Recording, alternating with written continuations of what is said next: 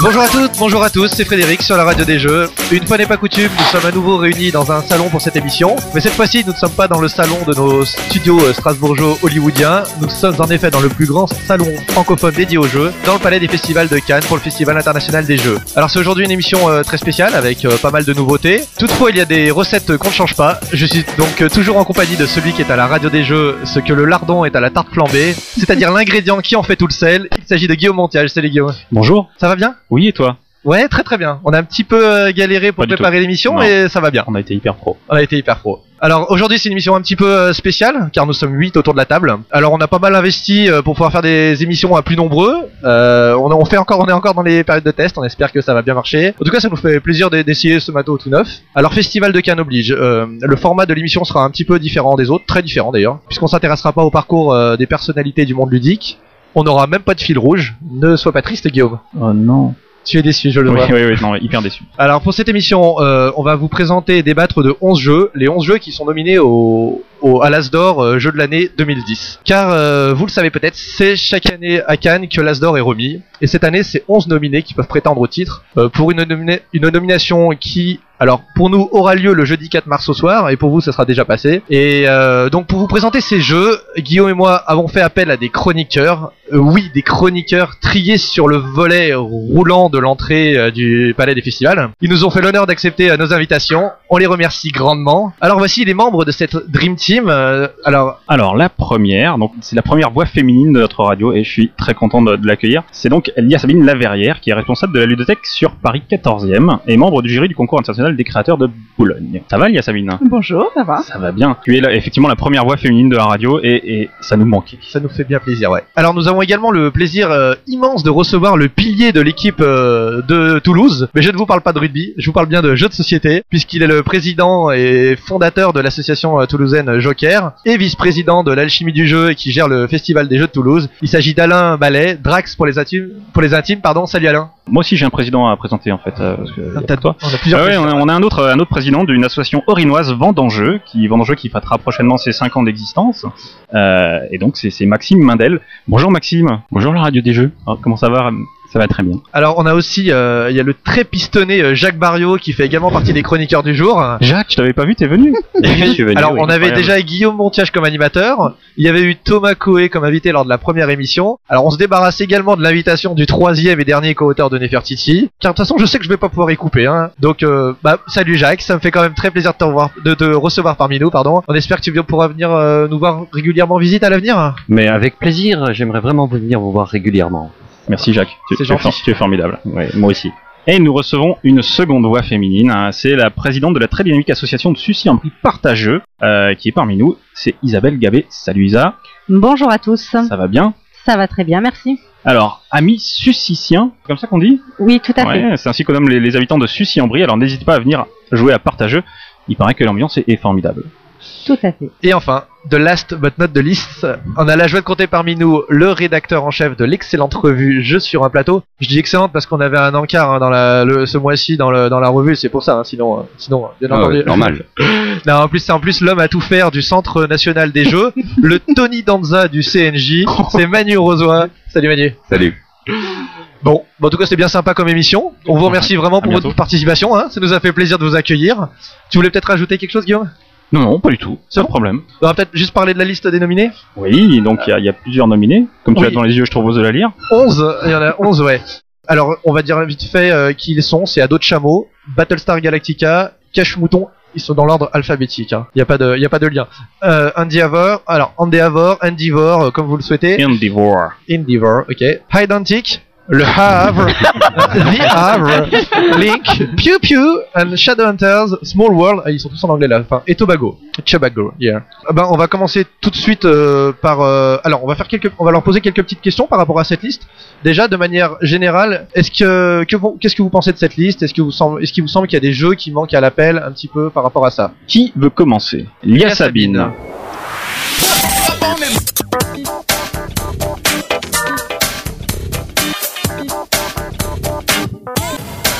Vas-y. Vas-y, Yasmine. dames. hein.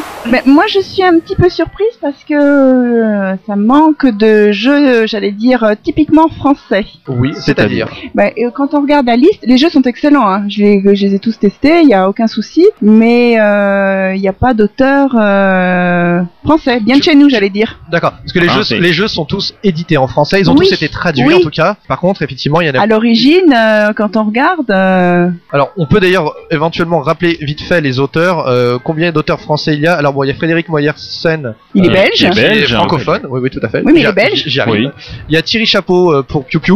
Et un autre belge encore, Philippe Caillards. Effectivement, on doit avoir qu'un auteur français. Donc effectivement, ça manque, ça manque un petit peu de mise en Moi, valeur des trouve. auteurs français Ouais, selon je toi. D'accord. Maxime. Maxime. Alors pour, pour rebondir sur ce que dit Lia Sabine, effectivement par rapport aux auteurs français, pour moi il y a un jeu qui manque, c'est Dice Town. Dice Town c'était pour moi c'était le jeu 2009. Ouais. Voilà. Donc des Bruno Bon, avec il, Maublanc. il se trouve que le mois dernier il a eu le prix de Saint-Herblain.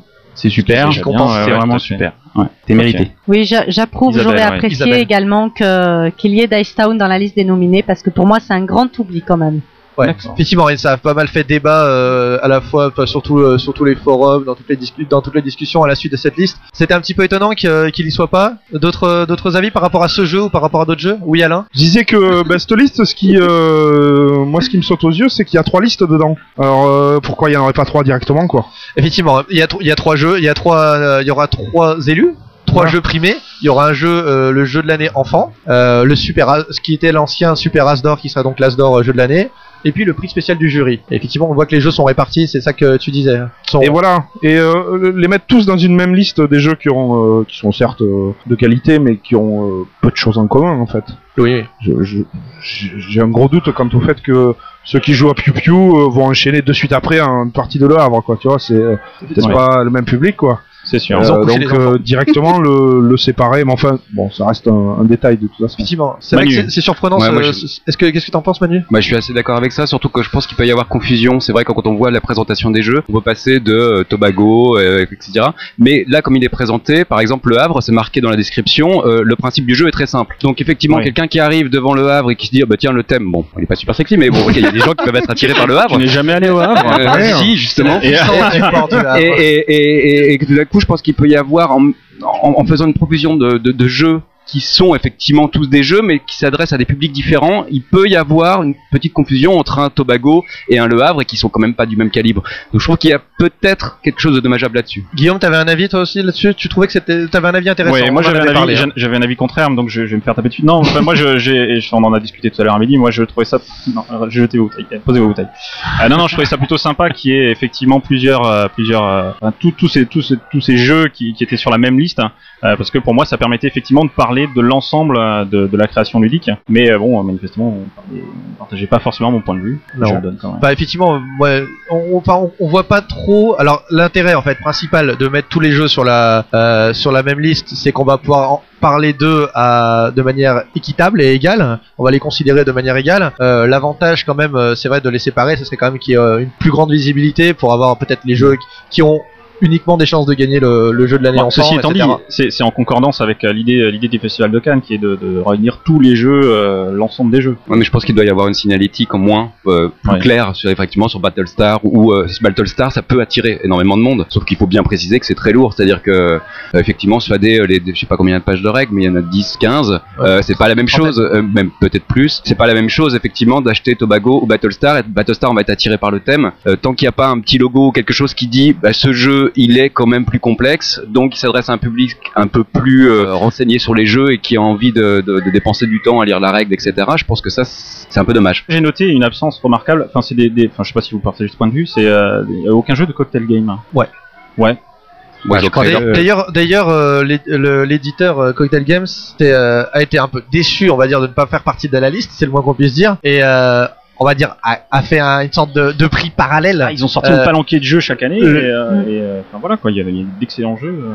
Et il y a, effectivement, ouais, c'est vrai qu'il y a aucun jeu. Il y avait plusieurs jeux de chez Cocktail Games qui, qui auraient pu y prétendre, notamment euh, Trader ou euh, Tokyo Train, euh, des jeux un petit peu. euh, alors Trader, c'est un peu plus, euh, c'est c'est transversal. On peut y jouer entre gamers, on peut y jouer de manière familiale. Tokyo Train, c'est plus pour euh, s'amuser. Les deux auraient pu prétendre à, à faire partie de la liste de manière euh, non injuste. Et du coup, euh, finalement, euh, bah, Cocktail Games va faire un Cocktail Game d'or pour euh, s'inscrire en, en- un peu en faux par rapport à ça. Ouais. Vous en pensez quoi, vous? Cocktail Games aurait mérité ou pas? Oui, Isa? Je pense effectivement qu'ils auraient mérité d'avoir euh, au moins un jeu dans, dans la liste parce que euh, d'autant plus que le Festival de Cannes s'adresse à- au grand public et que les jeux Cocktail Games, euh, justement, ce sont notamment des jeux d'ambiance, des jeux familiaux et je pense qu'ils s'adressent tout à fait au public du Festival de Cannes. Ouais. Donc effectivement, leur présence n'aurait pas été complètement euh, décalée. Quoi.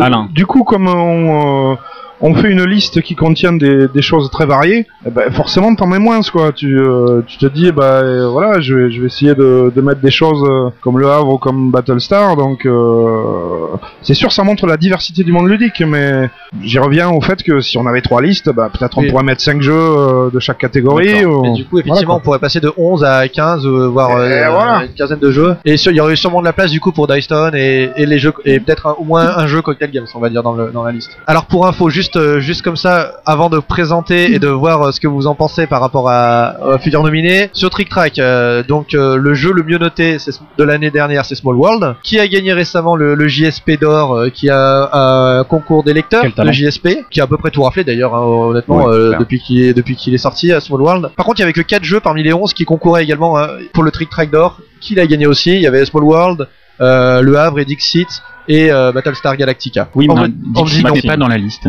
Tout à fait.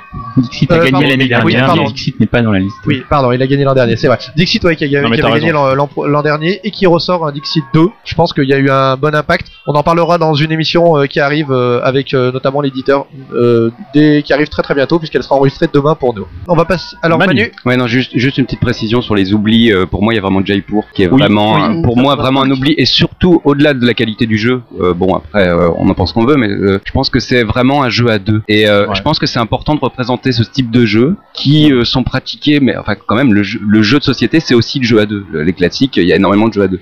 Et je pense que c'est aussi le, représenter ce style de jeu. Et en plus, celui-ci, mais il fonctionne vraiment pour l'avoir ouais, expliqué plusieurs fois à des publics qui ne connaissent pas grand-chose au jeu. Ça marche directement. Donc, je pense que c'est aussi un vraiment un oublié de la liste pour moi. effectivement, il n'y a pas de jeu à deux. D'habitude, il y en a, il y en a Il y en toujours. hein. quasiment toujours. Ouais.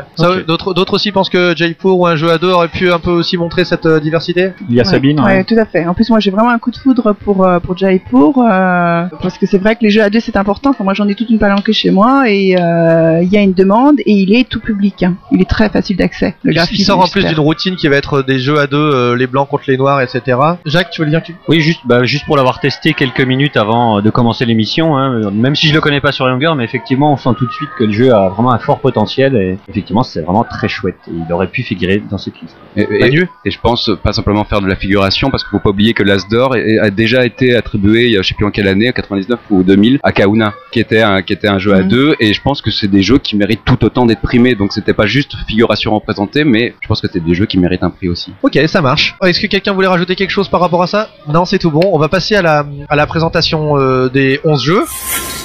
Euh, on va les, en fait, on va les faire un par un. hein. Il y a- il y a- on va faire appel à nos chroniqueurs pour ça. Alors, un peu comme le disait Alain, après, on va faire, on va séparer les jeux par catégorie, euh, notamment euh, la catégorie. euh, on va commencer par les l'As d'or jeux de l'année pour enfants. En 2009, pour info, c'était euh, Château Roquefort euh, de Schliemann et Bernard Werber, qui était édité par euh, Gigamic, on va dire. Alors, a priori, dans cette catégorie, il y a trois jeux qui peuvent y prétendre légitimement. Il y a Ado de Chameau, euh, Cache Mouton et Piu Piu. On va commencer bah, euh, par le premier que je viens de citer, Ado de Chameau. Alors, euh, c'est parti pour Ado de Chameau. Alors, Ado de C'est Chameau, Manu qui nous le présente. Excuse-moi. Ado de Chameau, c'est donc un jeu à bas, bah, qui a l'habitude de- de- d'offrir toujours des jeux plutôt intelligents, contemporains et qui sortent un peu de l'ordinaire. Vraiment, à bas, ils ont une gamme géniale. Celui-ci, donc, est d'un créateur Ajo ou Aro, enfin H-A-J-O, Buken. C'est à partir de 6 ans. Et c'est un jeu assez classique en fait dans sa, dans sa structure. C'est tout bêtement un jeu de parcours. Euh, le but du jeu, chacun a, a trois chameaux, et le but du jeu est d'essayer de les amener dans l'oasis, qui est donc un peu la, case d'arrivée. Euh, pour ça, chaque joueur a des cartes. Tous les joueurs ont un paquet de cartes identiques. Des cartes qui font avancer les chameaux, tout bêtement. Mais qui peuvent faire reculer ceux de l'adversaire ou qui peuvent faire avancer un peu plus loin. La petite idée mécanique, effectivement, sur le parcours, on ne peut pas être à deux sur la même case. Donc, dès que j'utilise une case, une carte, et puis que je suis en bout euh, de, de caravane, ben, je vais passer devant, etc., etc. C'est euh, pas mal parce que c'est assez tactique. Euh, à partir de 6 ans, on a vraiment, euh, ça marche bien, ça fonctionne bien. Les parents peuvent y jouer en y prenant un petit plaisir, ce qui est toujours agréable sur des jeux pour enfants. Et puis euh, le packaging est plutôt beau comme d'habitude chez Abba, avec les, euh, c'est plutôt bien fait, mais c'est très classique. Après, euh, c'est je pense qu'il mérite, bon, pour moi personnellement, il mérite sa place parce que c'est euh, c'est un bon moyen de revoir un petit peu les jeux de parcours. Euh, Pas mal de gens euh, dans, dans les familles sont habitués plutôt aux petits chevaux et aux jeux de loi, etc. Là, ça permet vraiment d'apporter un œil nouveau sur une mécanique de jeu. Pour moi, c'est vraiment un, un- voilà, c'est un, un jeu qui, qui fonctionne vraiment bien en tout cas sur. euh, Et avec les, avec les enfants, ça marche bien. ça marche vraiment bien. C'est à partir de 6 ans, donc contrairement aux deux autres, mais on y reviendra après, je pense que c'est pas euh, donc à partir de 6 ans c'est vraiment autre chose c'est à dire que les autres sont à partir de 4 ans 5 ans sont plus des jeux vraiment pour enfants celui-ci est plus un jeu plutôt familial je dirais c'est à dire que c'est pour les enfants mais les familles peuvent euh, euh, prendre plaisir D'accord, faut être, un- c'est un petit peu plus, un peu plus difficile. Il y en a d'autres qui ont joué à, à d'autres chameaux? Lia Sabine, ouais. Oui, j'ai joué. Qu'est-ce que t'en as pensé? Et enfin moi, je- moi j'adore. Je l'ai testé donc en ludo avec euh, avec des enfants entre, euh, on va dire entre Quel 6 âge, ouais? et entre 6 et 12 ans. Euh, ça fonctionne très très bien. Euh, La notion de plaisir, elle est elle est là. Et j'ai joué euh, également avec des adultes, Oui. Bon. Quel âge? Des grands, des grands peut-être pas totalement finis, j'en sais rien. En tout cas, il est très bien fait. De toute façon, le matériel est déjà. le tu veux, matériel. tu veux citer des noms des gens avec qui tu as joué Non, déjà je- je Ah, vas-y, je, je, je- Donc euh, déjà le matériel est, est- est magnifique, enfin magnifique Ouais. c'est un grand mot, c'est du bon matériel, les petits chameaux en, en bois, euh, les cartes, les illustrations, euh... non il fonctionne très bien. C'est un bon petit jeu familial, euh, pas de souci. D'accord. Un autre avis sur le sujet? Oui, Manu, vas-y. Non, c'était euh, juste, pour dire vraiment bien insister. C'est vrai que d'habitude, et même sur les nominés, etc., il y a toujours un, un petit peu d'originalité euh, au-delà de la mécanique, du matériel, etc., etc. Celui-ci, et j'insiste vraiment, est vraiment très classique. Alors c'est important de le souligner parce qu'à chaque fois, il y a un peu le côté euh, pas esbrouf, mais du matériel. Là, ils ont fait un choix, je pense, le jury, de présenter un jeu très pur, très simple, vraiment un jeu de parcours qui parle à tout le monde. Et je pense que ce type de choix est cohérent euh, par rapport à, à la ligne. Il était bien de représenter. Après, de là à ce qu'il puisse gagner le prix, j'ai un doute. D'accord. Maxime, hein, tu veux J'allais dire exactement la même chose que Manu, mais de façon beaucoup plus noire. C'est-à-dire, je trouve cette liste, euh, cette liste magnifique. Tous les jeux ont un petit, un petit, un petit peps, quelque chose qui, Ouais. qui se dégage, sauf celui-là qui m'a l'air un peu plat.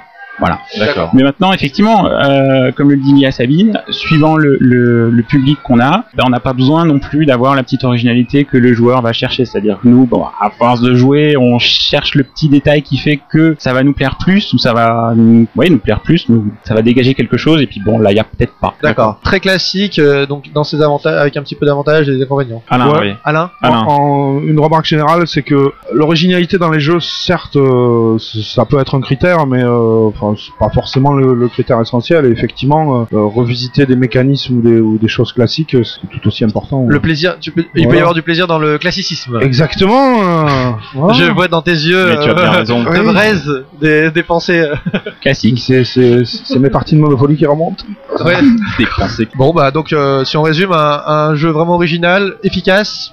Enfin non, pas, pas très Non, original, justement. pardon, justement pas. Il a rien écouté. Non, un, un jeu, jeu- un jeu un jeu- pas du tout original. un jeu efficace, pardon, qui s'adresse pas aux plus petits dans, des, des, des enfants, mais euh, un peu, pour les un peu plus grands, on va dire à partir de 7 ans, 6-7 ans, 6 ans, et ouais. qui va et qui va justement être dans une certaine classicisme, mais efficace. Ok.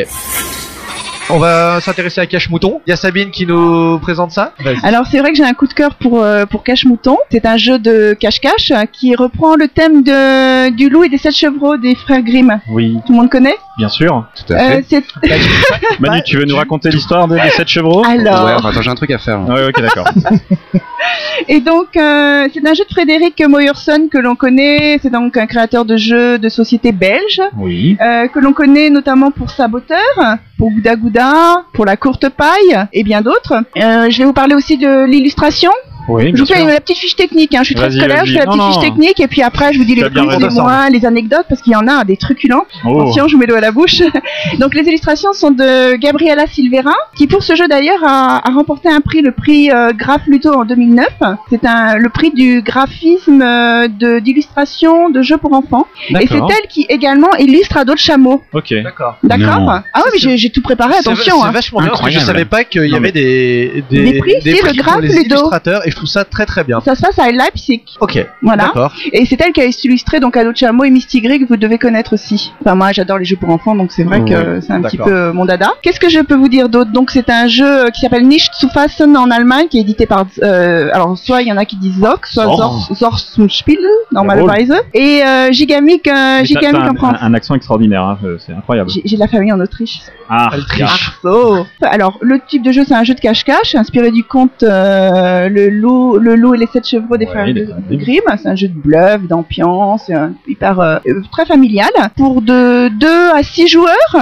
Et alors, euh, c'est à partir de 4 ans jusqu'à 120 ans selon euh, Trick Track, parce que je suis allée fouiner euh, chez Trick Track, euh, Ouais. Plateau, JSP, un peu partout. On cite tout le monde, tout, tout le monde Oui, vas-y, Hein, vas-y. je suis allée, on- on je, vous dis, amis, je vous hein. dis partout, je suis allée JSP, Plateau, Non. Trick Track, Board Game, Board, Game Geek, va Game Geek. Yeah, tu, Euh, tu- tu parles mieux allemand qu'anglais visiblement. ah oui, d'accord. Moi, je vais faire Board Game Kick, le blog euh, de Frédéric Moyersen, jeu de Nîmes, jeu Soc, jeu Gamig, euh, enfin bref. Ah, ils sont tous formels, Ah, ils sont tous dis- là. 120 ans. Dis-nous si ça t'a plu surtout. Ah, moi, j'adore ce jeu.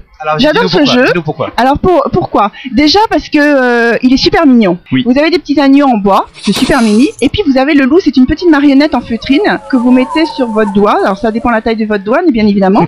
et donc, vous êtes censé incar- incarner le loup. Donc, le loup, euh, normalement, va faire une petite balade, il va faire une... Ouais. Ouais, Il y a Alain qui a d'énormes doigts, il se dit ça ne rentrera jamais. Bon, bah écoute, tu le mettras sur le bout d'un stylo. et donc, euh, c'est une jolie petite marionnette et le loup est censé euh, se retourner et compter jusqu'à 10. Pendant ce temps-là, les, petits, petits agneaux, parce que là, en fait, dans, le, dans cette version-là, ce sont des petits agneaux, doivent se cacher dans du mobilier en carton. Il y a sept types de meubles, le lit, la bassine, l'horloge, la porte d'entrée. euh, et ils se cachent donc sous les meubles ou derrière ou dedans ou devant. Enfin, devant, non, c'est plus caché, n'est-ce pas Ouais, en dessous. et le loup a le droit de soulever deux meubles. S'il trouve euh, un agneau, ben, il le garde pour lui. Tout agneau qui n'est pas trouvé gagne un petit cube. Parce qu'en fait, le but du jeu, c'est euh, le premier, le premier joueur qui gagne sept euh, petits cubes gagne. Ou si c'est le loup qui, qui attrape cet agneau, c'est lui qui gagne. Mais alors, ce qui est marrant, c'est de voir, enfin, moi, je l'ai testé avec des enfants, de les voir, mais euh, se prendre vraiment véritablement au jeu. C'est-à-dire, là, ce qu'il va me trouver, ce qu'il va me trouver. Ils sont, Ouais. ils sont complètement. Euh, c'est- exactement ça, ouais. Moi aussi, Ah, j'ai joué avec des enfants et quand t'approches le loup de l'endroit Ah où ouais. ils l'ont planqué, tu vois qu'il devient blême. non, non, genre, c'est pas là, c'est pas là. Non, c'est vraiment Ah, c'est super. excellent. ça Puis alors après, on est là, bon, je vais attraper des petits loups au caramel, au chamallow. Enfin, on se fait des délires, hein, pas possible. Et les gamins, mais ils y croient, ils y croient. Ils... Et D'accord, donc, ça marche vraiment avec les plus Ah oui. Oh oui, c'est vraiment, c'est vraiment excellent. Mais pas que, avec les adultes aussi. J'ai fait euh, une partie euh, mémorable un soir en Belgique à 1h du matin après quelques pécheresses. Ça Mais fonctionne, ça vrai T'étais saoul. T'étais au courant Non, je dis là, j'ai vu une mais pécheresse. honnêtement, honnête- honnête- honnêtement, entre adultes, c'est a, pri- a priori, c'est pas non plus le, le, le, le cœur de cible. Enfin, c'est quand même, c'est quand même plutôt un, un jeu, un jeu enfant. Enfin, Oui, c'est plutôt Tout de familial. même, hein. tout de même. Oui, ce n'est pas le cœur de cible. Non, tout mais- de même. Non mais je veux dire. C'est brillant. C'est effectivement, c'est Non, mais t'as vu bah, Attends, d'abord, pourquoi pas? Ils sont, il est C'est nominé vrai. dans les, dans les C'est vrai. il est nominé parmi les 11 à armes égales avec Battlestar Galactica et d'autres. C'est je m'intéresse pleinement. Est-ce que je peux l'acheter pour jouer entre adultes consentants? Je Oh, Je te le écoute, euh, Je me le écoute, pourquoi pas? Pourquoi pas Non, non, mais il est, il est, il est super mimi. Bon, euh, la boîte est un peu grande par rapport au, au contenu, je trouve. Oui. Et puis, euh, ce que je déplore aussi un petit peu, euh, c'est, c'est, c'est la qualité des meubles qui sont en carton. Ça demande euh, Ouais, vraiment très fin, peu hein. de manipulation. Hmm. Alors c'est vrai que quand on bosse en collectivité, il y a énormément de manipulation, donc euh, c'est le petit hic. Euh, sinon, euh, Par contre, les pions en bois sont super ah, mignons. super Les illustrations sont sont très Ah oui, magnifiques, ils ont Ah tous oui. une petite personnalité. les- les Exactement, ouais, exactement. Oui, les enfants en plus ils sont là. Ah moi je veux ce petit agneau, moi je Ouais, veux ouais. celui-ci parce qu'ils ont tous une physionomie différente. Super mimi.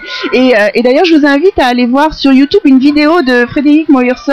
Oui. qui s'est filmé, hein, qui a fait une partie en famille avec ses deux enfants et sa femme. Alors lui évidemment il s'est mis, il a fait la totale. Hein, il s'est mis un, un- un masque de loup, les enfants sur la tête d'une espèce de moumoute euh, de mouton.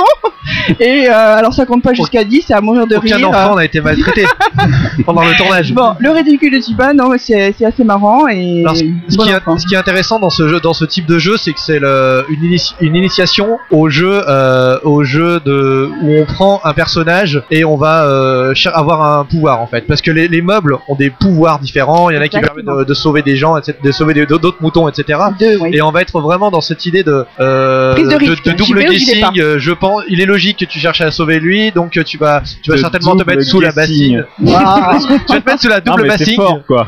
Double guessing, cache mouton, elle attend moi du lourd. là. on, ne, on ne se refuse rien. non, mais effectivement, si tu veux, c'est pas- c'est c'est, cette, euh, cette idée de, euh, de savoir que je devrais faire ça. Alors pour les plus grands des enfants, les tout petits vont peut-être pas avoir ce, ce- cette mécanique, mais pour ceux qui sont un tout petit peu plus grands, ils vont déjà commencer à se dire le rôle qui m'intéresserait maintenant, c'est-à-dire en l'occurrence le meuble qui m'intéresserait maintenant, c'est celui-là, et c'est en gros ce que ce que nous autres adultes faisons avec euh, des jeux plus consistants. Maxime, tu voulais dire Effectivement, pour revenir à un truc bien, bien, bien adulte, euh, comment on gagne? Mais Comment elle a on dit- gagne? c'est- Alors, il faut avoir les, les petits cubes dont elle a parlé tout à l'heure. Voilà, exactement. Quand tu, tu joues le rôle de l'agneau, le premier qui remporte 7 petits cubes a gagné, ou si c'est le loup qui remporte 7 agneaux, c'est lui qui gagne. Alors on a fait une version, je, je cite d'ailleurs c'est notre ami euh, Gilles Junio, il a fait Oui. une petite version pour les plus petits que j'ai testé. Dès qu'il y en a un qui a 5 petits cubes, il gagne. C'est-à-dire euh, il n'a pas été trouvé euh, pendant 5 fois de suite. Donc euh, voilà. Je termine juste en disant que il, euh, il promet, parce qu'il a quand même eu le, le Spiel der Spiel en Autriche en 2009, Oui. euh, le Joker 2009 en, en Belgique, et puis là il, est nominé, il a été euh, nominé pour le Spiel des Sierras en 2009. C'est Manu, voilà. Manu, J'allais dire ça. Voilà. Ah, et là il est nominé pour l'Asdor. Voilà. t'en penses quoi Manu, tu l'as Donc- joué ou pas euh, Ouais, ouais, j'ai joué. tu, tu en penses Moi, quoi je trouve ça génial. Bah, pour, Génial. moi, pour moi, il, il mérite, même déjà, il, il méritait le spiel. Ouais. Et là, il mérite vraiment de gagner. Pour moi, c'est génial de voir les mômes. Ils sont hystériques, ils sont Ouais. à fond dedans. Et pour moi, c'est vraiment l'image du jeu pour les mômes. C'est waouh, on est parti. euh, C'est vraiment, euh, ouais, non, très, très bon jeu. Donc toi aussi, c'est un petit peu ton. Ah j'adore moi c'est je vote pour. Donc on est D'accord. tous emballés par ce jeu. Ok, très bien. Donc un troisième jeu Un euh, troisième jeu, allons-y. pour, pour les petits enfants. Pour Piu Piu. Piu Piu de donc Thierry Chapeau. On va le dire puisque c'est le, le seul euh, français. Édité par Djeco. Tout à fait. Maxime. Piu de Thierry Chapeau, par Maxime. C'est un jeu pour 2 à 5 joueurs. Oui. Ça dure 10 minutes et on joue à partir de 5 ans. Ça, c'est les informations qui sont sur la boîte. Et pour une fois, c'est vrai. on peut vraiment jouer de 2 à 5. On peut, ça dure vraiment 10 minutes et on peut vraiment jouer à partir de 5 ans. D'accord. Je reviens juste sur Djeco parce que c'est euh, c'est rigolo que Lia Sabine ait parlé de, de l'illustra- l'illustratrice euh, pardon, de Ouais. Misty Gris tout à l'heure. Effectivement, c'est euh, Piu Piu, c'est dans la même collection que, que Misty Gris. Ces petits jeux de cartes dans une boîte à tiroirs qui sont rien que la boîte déjà est pratique, est génial. Voilà, Oui. c'est aussi la boîte de... c'est original. Hein, c'est Ouais, c'est tout chouette, à ouais. fait. Ouais. Tout à fait. C'est aussi la boîte de Pirate Attack. Et je sais pas si vous connaissez ce jeu, c'est un jeu que j'aime beaucoup. Et euh, Djeco est aussi l'éditeur de Hop Hop Hop, qui est un, un jeu coopératif euh, formidable. Il est formidable. Ouais. Voilà. Vous savez que, que Djeco ne fait pas que des jeux. Ils font des jouets, des puzzles, euh, plein, plein de choses. Personne n'est parfait. Comment ça, personne? Alors je reviens, suite- je reviens rapidement sur Thierry Chapeau, qui est l'auteur de Quixo, qui est aussi l'auteur de, de Ruck, hein, Gigamic aussi, qui est également l'auteur de Splash Attack, qui est une sorte de Jungle Speed pour les petits. C'est un jeu qui est beau, qui est malin, qui marche bien. Piu Piu, tu parles. Non, Pardon. Splash Attack. Pardon. Donc l'illustrateur s'appelle Frédéric euh, Pilot. Et c'est un petit peu une spécialité de Djeco d'aller chercher des illustrateurs dans euh, le, le monde de l'illustration euh, pour enfants plus général. C'est pas forcément euh, des gens qui ont une grande expérience quand ils arrivent dans le monde du jeu. Par contre après ça peut euh, ouvrir des portes. Les illustrations sont très bien, sont sobres et euh, les enfants les reconnaissent très bien, ce qui est le, le point le plus important. Mais elles sont super marrantes les illustrations en fait. Elles sont, elles sont les- super marrantes. Elles sont super marrantes, mais elles sont complètement crétines. un peu- non, un petit peu Non. quand même. Non. non, Regarde-les là, elles ont pas. Non. non, non, elles Oh, sont le coq, attends. belles, sobres. Et les enfants les reconnaissent. Le renard, il est trop mignon. Le renard, est, le renard est très rigolo. Il est fourbe. Coq. Tout à fait. De quoi il s'agit? Il s'agit d'un jeu de cartes. Donc dans la boîte, il y a des cartes et des œufs. Les œufs ont deux faces. Alors attends, Des on va œufs en quand même carton, préciser ça. qu'on sait pas comme chez, euh, comme c'est pas la danse des œufs, il y a pas des vrais œufs. Non. C'est des, des espèces de cartes qui En forme représentent d'œuf. un œuf. D'accord. Effectivement. L'œuf a deux faces. Une face œuf et une face poussin. Voilà. Ouais. Hein? Jusque là, Jusque là je ça suis. va. Alors, comment ça marche? On a quatre cartes en main. Et à son tour, on fait une action. Soit vous avez un coq, une poule et un nid, auquel cas, vous pouvez pondre un œuf. Jusque là, c'est hyper logique. Oui, puisque la poule, le coq et le nid, ça fait un œuf. Ah. Ouais, j'ai Eh compris. oui. ouais, Ah, ouais, je ouais, devine, je. C'est bon ça. J'ai vu une étincelle Oui, euh, dans ton œil. Avec deux poules, vous pouvez couver un œuf. Donc retournez votre œuf, passez de la face œuf à la face à la face poussin. Avec un renard, vous pouvez voler un œuf à quelqu'un d'autre, mais pas un poussin. Quand même, hein, faut pas exagérer. Euh, Celui à qui on risque de voler un œuf peut se défendre avec deux coques qui vont picorer les pattes du renard. D'accord. Mhm. Le premier a trois poussins à gagner. Voilà, donc c'est hyper simple. Et ça marche. Alors qu'est-ce que t'en Ça penses marche très très bien. J'adore, D'accord. j'adore. Autant cache-mouton, bon, je sais pas. Autant piou-piou. Oui. Mmh. Ah, mais c'est il- provocation il- il- en direct. Ça sec, hein. Ah, vas-y, dis- dis-nous dis-nous pourquoi tu Non. Pew Pew, c'est extraordinaire. C'est-à-dire que ça, ça fonctionne vraiment. Un peu comme Cache-Mouton, les enfants sont à fond dedans. Ouais. Ouais. C'est-à-dire que c'est la basse-cour, quoi. C'est vraiment le, le- le truc fermier. euh, les enfants font leur petite collection de poules. euh, hein. Le renard apporte ce qu'il faut de- d'interaction, c'est-à-dire qu'il y a de l'interaction. On joue pas chacun dans son coin à faire son poulailler, mais pas trop. C'est-à-dire que les enfants sont pas non plus euh, terrorisés par l'idée de se faire voler les poules, de se faire voler les œufs. C'est pas, euh, c'est pas chaotique pour autant. Et puis c'est un jeu. Là, je reviens, euh, je, re- je rejoins euh, ce que disait Manu sur Ado de Chameau. C'est un jeu où les adultes s'a- s'amusent aussi. Les, adultes s'amusent avec les enfants. Et puis, voire même entre eux. J'ai- un doute, là, suite- d'un coup, là. Suite Non, à ce non, que non, dit euh, Lia Sabine, je, je- On, on repensait à la partie qu'on a fait juste avant l'émission, où Ouais. effectivement. Non, Parce que ce, que ce qu'a pas mentionné Maxime, c'est c'est l'élément sonore. Oui. Ah oui, Oui, bien. Ah, c'est- ce qui fait le sel du jeu. Ah oui, tout à fait. Les cris nécessaires. voilà. Donc, lorsque les deux poules euh, transforment l'œuf en poussin, elles doivent faire. Ah non, c'est Cocorico, pardon. Non, Ah, je- code, On, on voudrait, on voudrait des- être précis sur les les règles. Ouais, ouais, code, code, codette. Voilà, donc je remercie Lia Sabine pour sa participation à la basse-cour. Oh mon dieu. Donc, c'est un jeu Ok, que j'aime beaucoup. D'accord. Euh, notamment pour son, son mini aspect tactique, c'est-à-dire qu'il y, a un- il y a des situations dans lesquelles il faut faire un choix. Voilà, Et ça semble basé uniquement sur le hasard de la pioche, alors qu'en réalité, il y a plein de situations dans lesquelles il faut faire un choix. Manu, tu l'as joué toi? Ouais, j'ai joué. Bah, oh, je suis assez d'accord. euh, en général, moi, c'est après, c'est là, c'est vraiment purement subjectif. Je préfère vraiment Cache Mouton. Je pense que ça fonctionne bien. Il a vraiment sa place aussi. Et puis, je trouve que c'est intéressant parce que c'est un jeu avant euh, sa nomination. euh, je pense qu'il n'y a pas beaucoup qui avaient vu passer ce jeu. Et tout d'un coup, une nomination. Là, tout d'un coup, il l'a vraiment mis en Et euh, je pense que c'est voilà, c'est bien. Il, a, sa place. Après, euh, moi, je miserais pas tout dessus. Je pense vraiment sur Cache Mouton. Mais là, c'est purement subjectif. Et toi, Lia Sabine Tu. euh, Ah, moi, je trouve super mimi. Bon, déjà, le packaging, je, veux Ouais. dire, je, je, je, je me mets en posi en, à la place d'une mère de famille. Rapport Ouais. qualité-prix, excellent. Hein. D'accord. Mais j'ai toujours euh, cache-mouton. Donc, si, si, d'accord, si alors. parmi les trois, l'un d'eux devrait l'emporter, enfin, lequel De- là Piu Piu. Alors, attends, attends, Non, je- sans, sans chacun défendre son steak. Maxime Piu Piu. Ah oui, clairement. Clairement. Cache-mouton. Isa Cache-Mouton. Ah, moi- Je, je note, attends, je prends les notes. Hein. Je veux, on, va, on va élire le, le jeu pour enfants de la radio des jeux. Allez-y. Moi, moi, comme jeu pour enfants, je, je l'avais dit avant, moi c'est le Havre. Euh, Ouais, d'accord. Le Havre Non, mais t'as raison. Pas mal. Cache-mouton. Ok. Jacques Jacques. Euh, J'en ai aucune idée, D'accord. mais je vais dire cache-mouton. D'accord. Et Cache Mouton. et cache Ok. Bon, euh, à la quasi unanimité, verra, hormis, hormis euh, Maxime pour Piu Piu, à la quasi unanimité, c'est Cache-Mouton le, le favori euh, selon Ouais, moi. mais c'est Il va y vraiment, avoir des soir. vraiment cache-mouton. voilà, Non, bah, on saura ça ce soir. Et... Ah, on suivra ça avec intérêt pour voir si vous êtes, euh, vous êtes de bons pronostiqueurs et si on peut miser sur vous. Enfin, Alors moi j'y si crois. on hein. peut compter sur vous. Plutôt. Pour le Havre Non, mais Ouais, t'as raison, crois. moi j'y crois à mort à fond. Voilà. Ok, bah justement, pendant qu'on en parle, on va avancer sur les, les jeux qui ont le plus de chances de remporter le prix spécial du jury. Le prix spécial du jury, c'est en gros le prix euh, des gamers, euh, le stratégique, stratégique euh, Spiele euh, pour le, le Spiel des pros du Jahres. cube.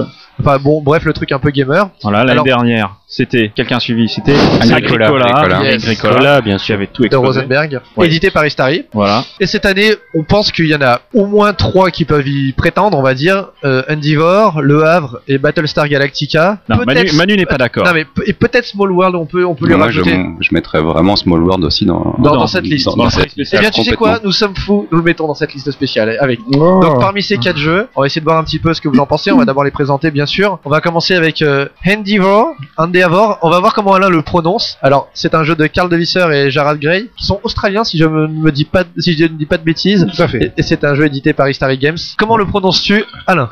Alors, euh, euh, il paraît, euh, il y a des rumeurs qui disent que j'ai un accent, donc moi ça, ça, ça va donner euh, Endeavor. On devant, C'est ça quoi Moi je pense que c'est comme ça qu'il faut dire. Mais je crois que c'est ça, ouais. À l'origine, euh, Voilà. Au, dé- au départ c'était ça. ouais, c'est- C'est des Australo-Toulousains. C'est- Ouais, tout à fait. On a, on a émigré un peu partout, tu sais. Donc, euh, ben, euh, c'est, euh, c'est dans la gamme Mystery Plus.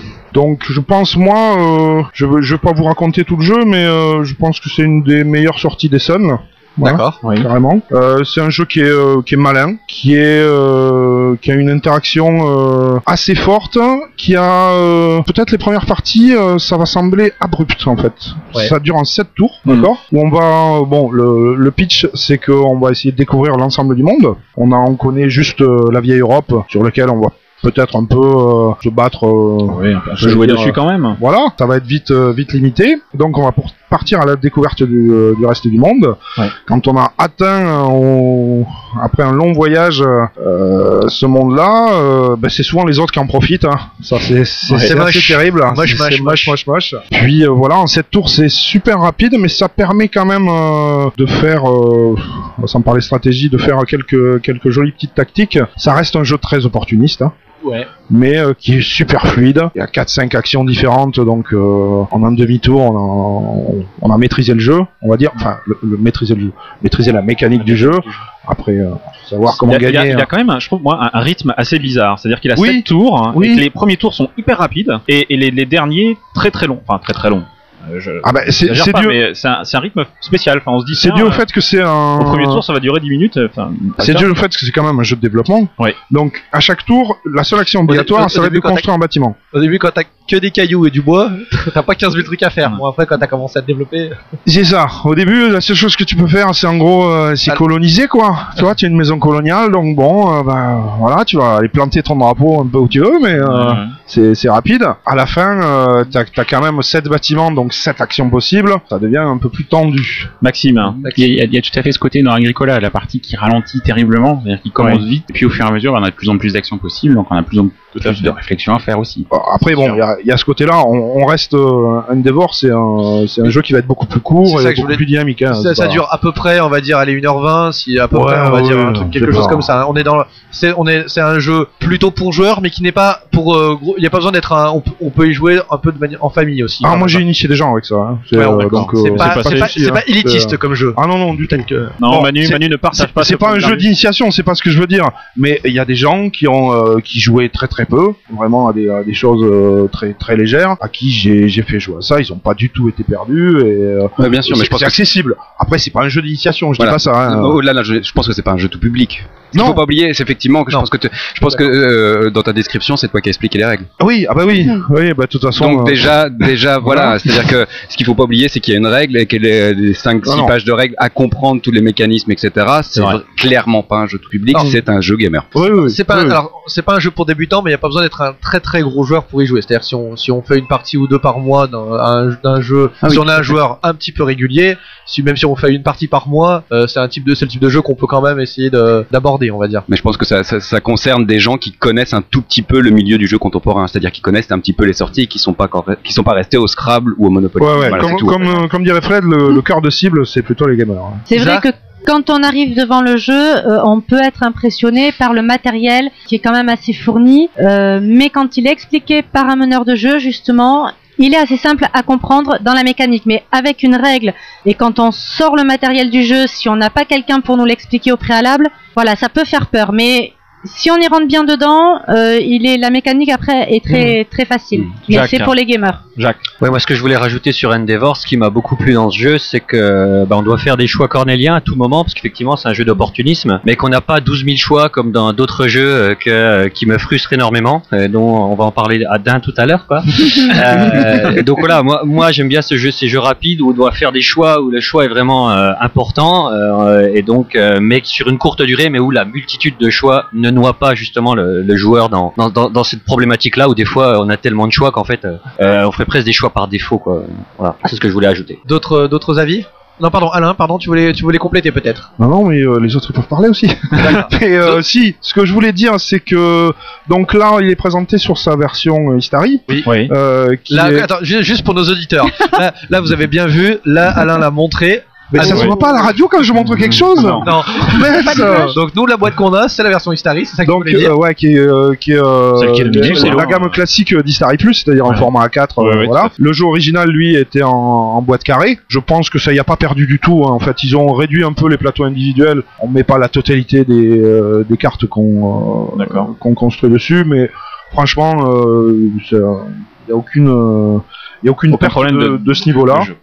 Pour les gens qui ont une petite table, c'est beaucoup mieux. En Pour les plus, gens qui oui, oui, en plus, euh, voilà, ça, ça permet de se jouer euh, sur moins de place. Ouais, la question c'est de savoir pourquoi un paquet de clopes euh, en tant que couverture. Quoi. C'est- Ouais. La couverture est étonnante. Cartes, les couleurs ne ouais, sont ouais, pas super. cartes, euh, Jacques. su- euh, Est-ce que ça peut jouer? Parce que la, cou- la couleur est un petit peu euh, marron. On veut pas dire, on, on peut pas dire très flashy en tout cas. hein. Et elle est pas, elle est pas très attirante pour un, un, Ah, bat- un- un chaland qui alors, passerait dans. dans- Bande de baies aussi, hein. c'est Euh, c'est- c'est ce moi, qu'on je appelle une sacoche dans laquelle il y a, il y a des cartes euh, maritimes. Ah. c'est superbe. Ah oui, c'est ouais, magnifique. C'est- peut Alors attention, attention, c'est Voilà. magnifique. Mais on peut pas dire que dans une dans une boutique où il y a tellement de belles couleurs de partout, est-ce que ça est-ce que ça peut attirer l'œil de quelqu'un qui ne s'intéresse qui ne sait pas qu'à Allison il y avait une sortie d'Endeavor Non mais d'accord. Non, mais au- je au te demande, milieu- c'est une question que je pose. Hein, je- noyé, noyé au milieu, mais euh, d'un autre côté, sur un thème comme ça, t'étais obligé d'avoir, euh, enfin, euh, des, des couleurs flashy ou tout ça. Enfin, tout le monde aurait hurlé, quoi, tu vois. Pardon. Je suis d'accord. Voilà, moi je, suis d'accord. Je pense que effectivement les couleurs et le- la boîte collent tout à fait Voilà. au, au thème. Quoi. C'est vraiment, euh, pour moi, c'est une très belle boîte pour ce thème-là. Mmh. Ok, ça correspond au thème selon. Bon, il est selon- vrai que je pense aussi que la personne qui va acheter ce type de jeu, elle est renseignée avant, quoi. Euh, Donc, si elle y va, elle sait ce qu'elle va, elle s'est renseignée sur le net, dans des magazines magnifiques comme JSP. Euh, et Oh, donc, euh, oh, le- Oh, non, comment ça, je faillote Pas du tout. Mais non, mais non. Et donc je pense pas qu'on choisisse par hasard ou, ou un vendeur s'il est un minimum honnête, si une personne ne connaît pas le jeu, il va pas lui proposer une dévore quoi. Donc euh, voilà, il va lui proposer des jeux beaucoup plus accessibles. Ou alors il le dit, je suis gamer et il va y en parler. Et la boîte, euh, mais effectivement, elle correspond tout à fait au thème quoi. Mais moi la première fois que je l'ai vu, ça m'a fait penser à un paquet de clopes, c'est pour ça. Al- Alain, du coup, Oui. ton, ton avis général sur le truc, bien, pas bien? Ah ben moi j'en ai fait euh, pour Ah le oui, non, tu moment. dit le euh, meilleur, dit le le meilleur meilleur jeu des ouais, c'est vrai. Voilà. Probablement c'est pas meilleurs. mon meilleur jeu des Suns, mais ça, ça fait partie de mes 3-4 meilleurs. J'en ai fait 7-8 parties pour le moment, et euh, j'en j'en fais une avec plaisir dès qu'on me propose. Les autres, vous aimez, vous aimez Endeavor aussi ou pas? Ou Ouais, ouais, ouais, vraiment, je trouve ça Manu, vraiment ouais. très, très, très appréciable. Il tourne énormément en ce moment en Ludo, euh, donc sur un public adulte. Quelques-uns en sont revenus un petit peu à force, parce que c'est vrai que la fin de partie se joue toujours sur un ou deux points, vraiment sur pas grand-chose, et à force, c'est très difficile à voir qui va gagner, parce que ça se joue sur une action au dernier moment. Donc c'est ça, mais, euh, mais c'est c'est le truc d'opportunisme. Moi, je trouve ça vraiment, euh, enfin, vraiment très, très bien. Jack Oui, pareil. Moi, c'est clair. Merci, merci Jacques, Merci, Jacques. De, ton avis euh, Mais je t'en prie. Il y a Sabine. Éclairé. Euh, moi, je l'ai découvert juste avant de partir. J'ai fait Ouais. la partie juste avant de, de, de j'allais dire de monter dans le train presque. Pour Cannes. Pour Cannes, oui, pardon. Oui, parce qu'on est à Cannes. Ah oui, Euh, c'est vrai, bonjour. Ah ouais, au fait. Oui, musique, je la viens de musique. là-haut, moi, je viens du. Ah c'est ça de là-haut. l'étendue bleue Et donc, Et, Ouais. et en fait, euh, c'est vrai que j'ai été initiée par quelqu'un qui avait déjà fait une partie, donc il nous a un petit peu, euh, un petit peu, comment Euh, dire, euh, explosé. explosé. Mais par contre, les autres personnes, on était, c'est vrai, à 5 points de différence. Par contre, ce qui m'a agréablement surprise, quand j'ai vu la quantité de matériel, je me suis dit, oups là, on est parti pour 4 heures, et en fait, en une heure et demie, c'était fait. Ouais. hein. Et excellent. Maxime? Moi j'aime beaucoup les 7 tours. Le, le fait de savoir au début combien de temps ça va durer, Oui. c'est super agréable. Euh, Ce que j'aime moins, c'est le petit flou à deux ou trois joueurs. On- Est-ce que ça marche bien Ah, Est-ce que est-ce qu'il on faut faire des ajustements Euh, Voilà. Justement, j'allais euh, ouais.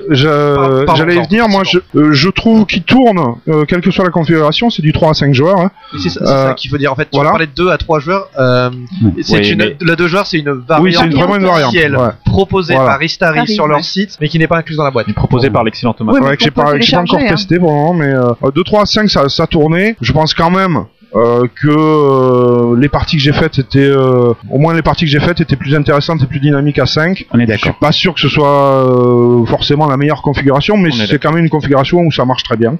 Ok. À 3, ça, euh, ça déméritait pas non plus. hein. Is- Isa, Moi, j'ai également avis beaucoup aimé euh, ce jeu. Effectivement, bon, le comptage des points c'est très très serré à la fin, mais euh, j'aime j'aime assez. Puis euh, il y, a, il y a beaucoup d'actions différentes, mais beaucoup d'actions qu'on peut faire, mais en même temps, euh, on n'a pas à son tour de jeu, on n'a pas justement le, le- énormément le choix. Tout dépend des bâtiments qu'on a. C'est stratégique, c'est rapide, c'est euh, c'est très sympa. D'accord. donc un su- succès pour tout le monde ici. En fait, il y a que des bons jeux dans cette liste. euh, Finalement. Oui, mais enfin, en même temps, non, honnêtement, on en parlera éventuellement à la fin, mais dans l'ensemble, il y a plus, enfin, la, la liste est plutôt euh, de jeux très très agréables quand même. hein. On va passer. On à, enchaîne. à Le Havre, toujours chez Istari Games, euh, de Rosenberg. Max, tu nous, Maxime, tu nous en parles? Tout à fait. Alors on a parlé de- d'éditeurs tout à l'heure, on a, on a cité des noms d'éditeurs divers. Il faut quand même noter qu'effectivement Istari place deux jeux dans la liste. Quel talent. Quel talent Là c'est euh, impressionnant. Ils sont deux. Bien. Il y a aussi Gi- Gigamic l'a fait également. Hein. Ouais. Alors, on est toujours, euh, comme le disait euh, Alain tout à l'heure, on est sur euh, Istari Plus, donc ça veut dire que c'est un, un jeu qui n'a pas été entièrement développé à la maison, mais qui a été édité euh, en partenariat avec un autre éditeur. Donc pour Le Havre, c'est euh, Lookout Games, qui était euh, également l'éditeur d'Agricola. Alors Agricola, bon, on va pas euh, y revenir, euh, enfin, on peut y revenir. Donc euh, Non, Ag- on va pas y revenir. Ah, si.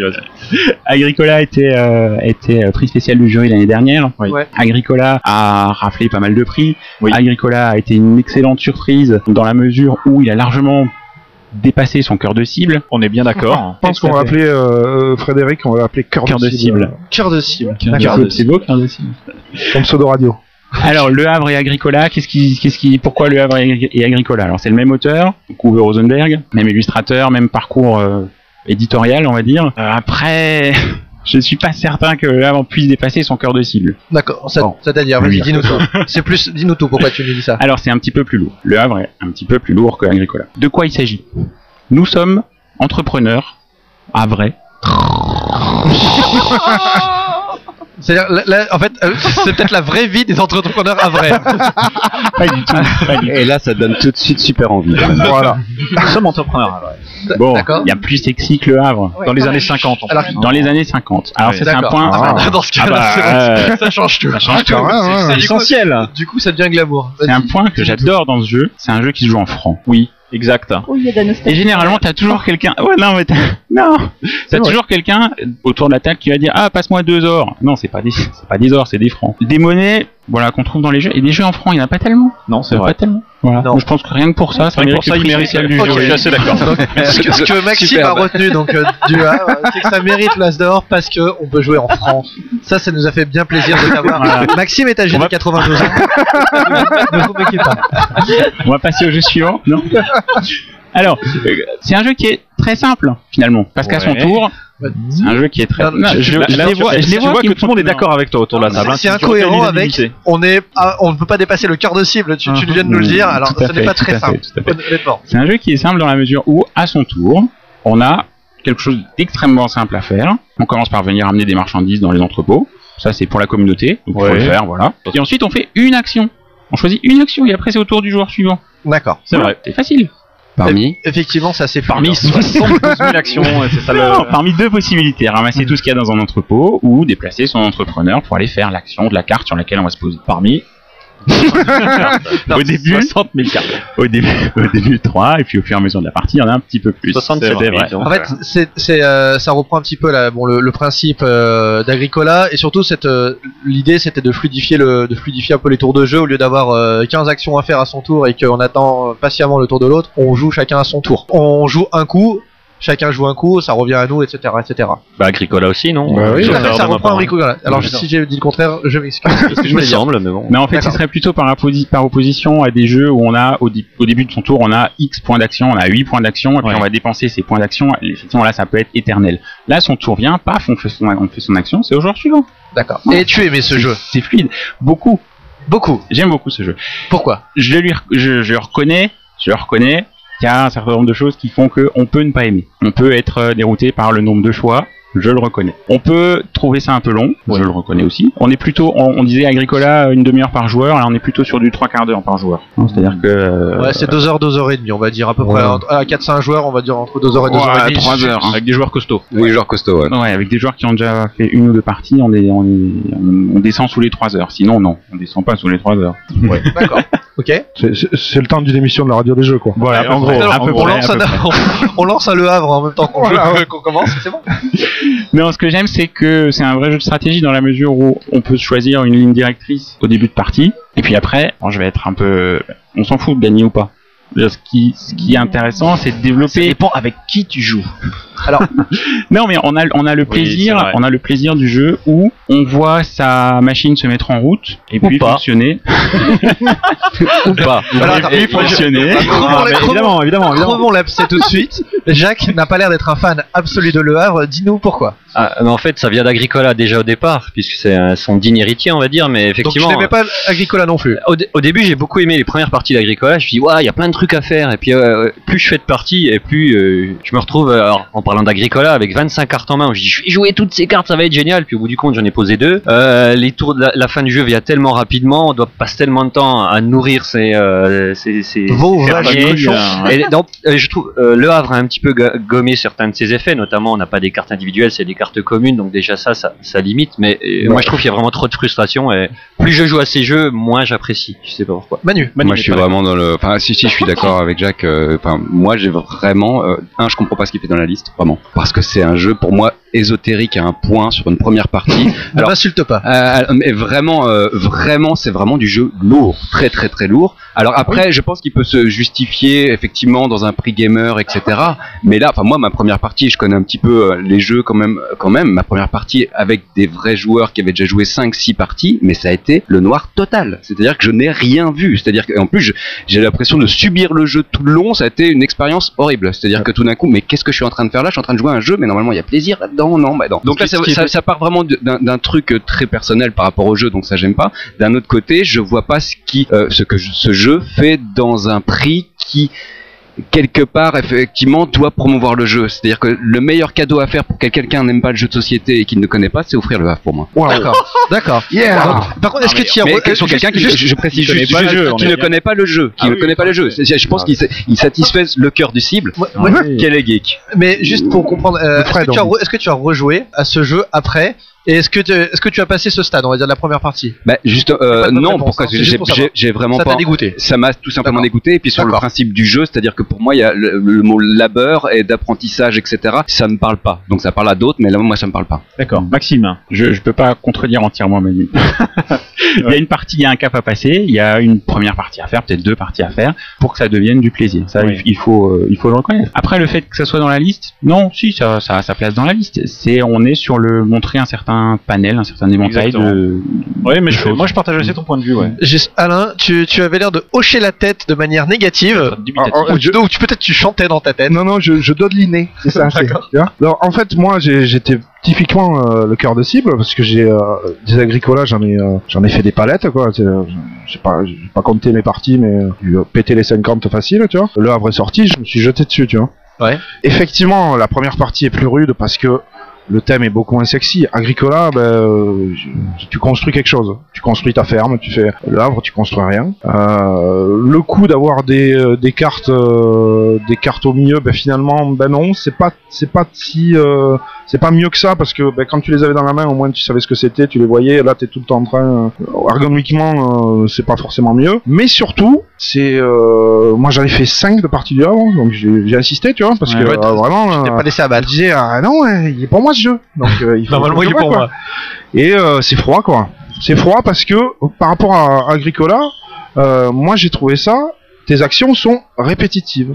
C'est à dire qu'à ton tour tu vas bah, soit prendre euh, soit prendre des trucs soit soit prendre des ressources soit euh, aller sur une carte mais c'est vraiment euh, tu le ressens quoi c'est euh, Ouais. tu fais vraiment la même chose alors que dans Agricola tu étais comme c'était beaucoup plus thématique tu euh, tu t'identifiais tu faisais On- des choses effectivement, je, je- on, tu disais qu'on voit pas vraiment ce quelque chose Ouais. qu'on est en train de Voilà. construire. Toi, tu dis, Maxime, tu disais plutôt qu'on le voyait. C'est vrai que je trouve qu'on le voit beaucoup plus à Agricola, où tu as des champs, t'as Voilà. une famille qui, qui s'agrandit. Euh, euh, on, y- C'est on le voit un peu carrément, plus. c'est carrément moins Les filles, frustrant. un avis sur le Havre, les filles? Pas, pas lié, euh, lié à Sabine? Un, un- un petit, je trouve que le Havre, ça fait un peu euh, proto d'Agricola. Et j'avoue que je rejoins un petit peu, euh, un petit peu Manu. Ouais.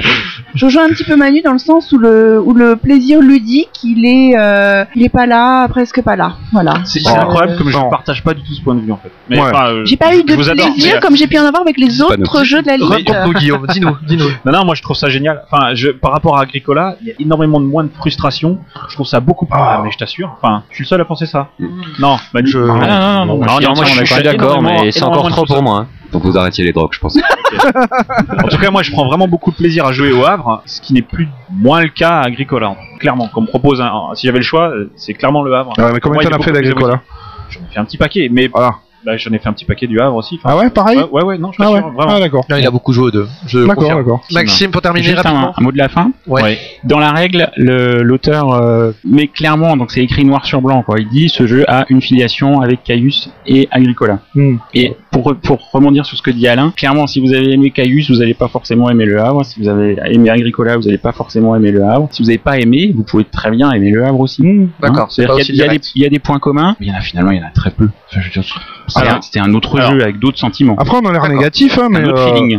euh, franchement, au niveau de la mécanique, c'est un jeu qui est, euh, qu'on sent qu'il a été testé, qui tourne, qui. euh, Oui, oui, moi, moi, j'ai pas ressenti euh, le, le plaisir ludique que je que j'avais dans Agricola, mais je vais pas remettre en cause la mécanique. D'accord. C'est euh, c'est de la précision, ça tourne, c'est. euh, D'accord. Voilà. hein. Bien huilé, mais sans Voilà. grand intérêt, on va dire. C'est ça. Pour résumer. Pour, pour la plupart d'entre vous, en tout cas un peu trop C'est pas, compliqué. c'est pas sans grand Et, intérêt, et- c'est. et surtout de la part de, de Manu qui nous disait pas forcément euh, la- dont la participation à l'Asdor était pas forcément judicieuse euh, par rapport à- aux autres jeux. ouais genre, vraiment que ça se justifie pas Maxime, est-ce qu'il va gagner le, le prix du jury? Non, il va pas gagner le prix. Non, du jury. mais- le prix ça enfant. reste, Attends. Le prix enfant, oui, c'est ça, il pour va moi, ça gagner reste un excellent jeu. Ok, on va on va passer au, au suivant, à Battlestar Galactica. Alors, de, de l'auteur dont Alain va, va nous dire le nom. Allez, je me lance, hein. Vas-y, on t'écoute. Donc, euh, Corée, ça, pour le moment, ça va. Corée, je, je le maîtrise Je bien. maîtrise bien. C'est la suite, Koniexka. Connexia, c'est Hey. exactement ça. Yeah. Voilà. Pas mal, pas Un mal. jeu édité par Edge, tu peux nous en parler? Ouais, donc euh, c'est un jeu édité en France par Edge, au départ par euh, FFG. C'est, euh, moi je trouve que depuis 10-15 ans, il y a, il y a de temps en temps euh, des bons jeux À licence. merci. Je cherchais le mot euh, qui Oui. sortent. Si tu sais pas, tu me demandes. Oh merci, euh, merci Fred Cœur de cible. Mais je trouve que ça c'est le parfait exemple. C'est euh, le jeu à licence qui, euh, qui, qui, qui, qui, qui super marche quoi. Ils ont collé au thème mais de manière dans le moindre mécanisme euh, ça, ça fait référence au terme. On est totalement immergé euh, là-dedans. Donc Ouais. de ce point de vue-là c'est une réussite. Alors oui. ça veut pas dire que c'est un jeu qui est que pour les fans de la série ou, ou tout ça. hein. C'est euh, On peut y jouer sans avoir vu la série. tout à fait. D'accord. Si, euh, si tu sais pas ce que ça veut dire PRL ou si euh, tu trouves pas que, Je sais pas ce que ça que veut dire. la voiture de, de Kit c'est l'ancêtre des Plus Silons, rapide que la lumière. tu, euh, Tu voilà, peux jouer quand même. tu peux jouer quand même, D'accord. sans souci. Il te faut un petit speech au départ hein, pour t'expliquer un petit peu la. En Ils te font, lignes, il y a 5 euh, lignes où il t'explique. voilà. ouais. D'accord, ok. Donc la base c'est un jeu coopératif Oui. euh, où il y a euh, bah, la chevalier des tables rondes où il y a il va y avoir un traite voire plusieurs carrément. Le souci c'est que euh, le traître, Oui. le silon ou les silons, Les méchants. les non ben ça ça c'est- ça c'est partial euh, comme euh, comme avis euh, ouais. tu vois. Vrai on peut pas dire ça. Finalement, est-ce que c'est les humains, les gens? Voilà. D'accord. Hein? On est sûr.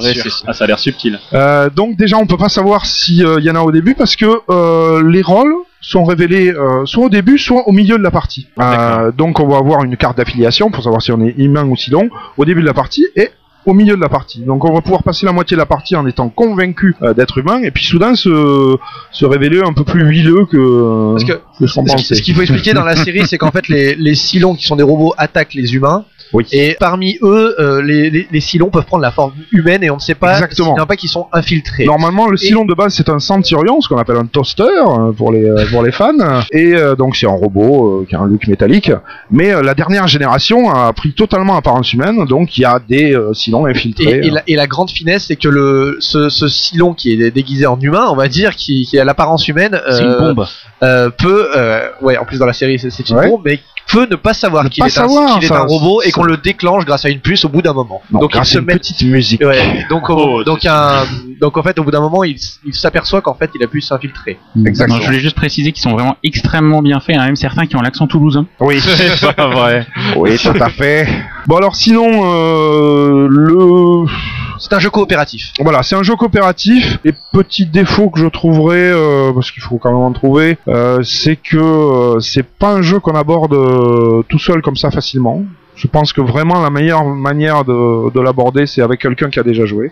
Ok. Parce que comme beaucoup de jeux à thématique forte et qui essayent d'être un peu euh, de coller euh, vraiment à leur simulation, bah, il y a une foule de petits détails. euh, donc euh, bon, il faut euh, il faut quand même euh, maîtriser Oui, parce que ça. le, le livret des règles est, est assez épais. Hein, Ah oui, non, C'est une trentaine de pages. ouais. Ouais, voilà, c'est pas, rigolo quoi. C'est c'est pas un truc. euh, 32 pages. C'est clairement pas du léger, hein. Par contre, quand on joue, c'est relativement fluide parce que finalement, on n'a pas Oui. 10 000 actions possibles. Oui, hein. oui. Quand on joue, ça, alors autant l'explication de règles est plutôt longue et surtout la lecture des règles est, fasti- Voilà. est un peu fastidieuse. Mm. Autant par contre, quand on joue, au bout de deux tours, tout le monde a bien compris comment ça se passait. Voilà, et puis bon, de temps en temps, on a des, euh, des petits points euh, épineux, mais c'est pas, euh, ça casse pas forcément le rythme. Ça reste un jeu où il va falloir beaucoup discuter. Hein, c'est un jeu coop, donc euh, voilà. On va donc essayer de déterminer à travers les actions des uns et des autres qui aurait eu une origine humaine plus douteuse que d'autres. Parce qu'au départ, on est tous censés être humains, hein, bien sûr, euh, jusqu'à ce que certains joueurs euh, puissent se révéler, comme euh, le félon euh, au chevalier, et donc passer directement dans le vaisseau de résurrection et avoir un tour de jeu purement silon. Donc le but du jeu pour les silons, ça va être d'empêcher les humains de sauter jusqu'à Kobol, en fait. Ça veut dire soit épuiser une de leurs ressources, Oui. soit détruire totalement le Battlestar Galactica. Pour les humains, c'est d'arriver à en- enchaîner des distances de saut à la, supérieures à la vitesse de la lumière, donc PRL, euh, jusqu'à jusqu'à atteindre Kobol. Donc ça peut faire des parties euh, relativement longues aussi. Hein, il y a des jeu- suspicions euh, parce qu'il peut y avoir donc un, un traître dans le groupe. Ça rappelle un peu le, le félon au chevalier à table Ouais. ronde. Pour qui connaît, pour ceux qui connaissent, la, la différence principale, c'est que lorsqu'il y a un félon dans les chevaliers, le, cette personne le sait tout de suite, tandis que là, celui qui est si long et qui est donc le traître, euh, ne le sait pas forcément tout de Voilà. suite. Et en plus, ce qui est- on est sûr qu'il y aura un traître dans Battlestar Oui. Galactica. Il Voilà. n'y a pas de doute. On sait qu'il y en aura un. Voire plusieurs. Et on, euh, Voire voire, plusieurs. plusieurs. en tout cas, suivant le nombre de joueurs. Qui a un avis?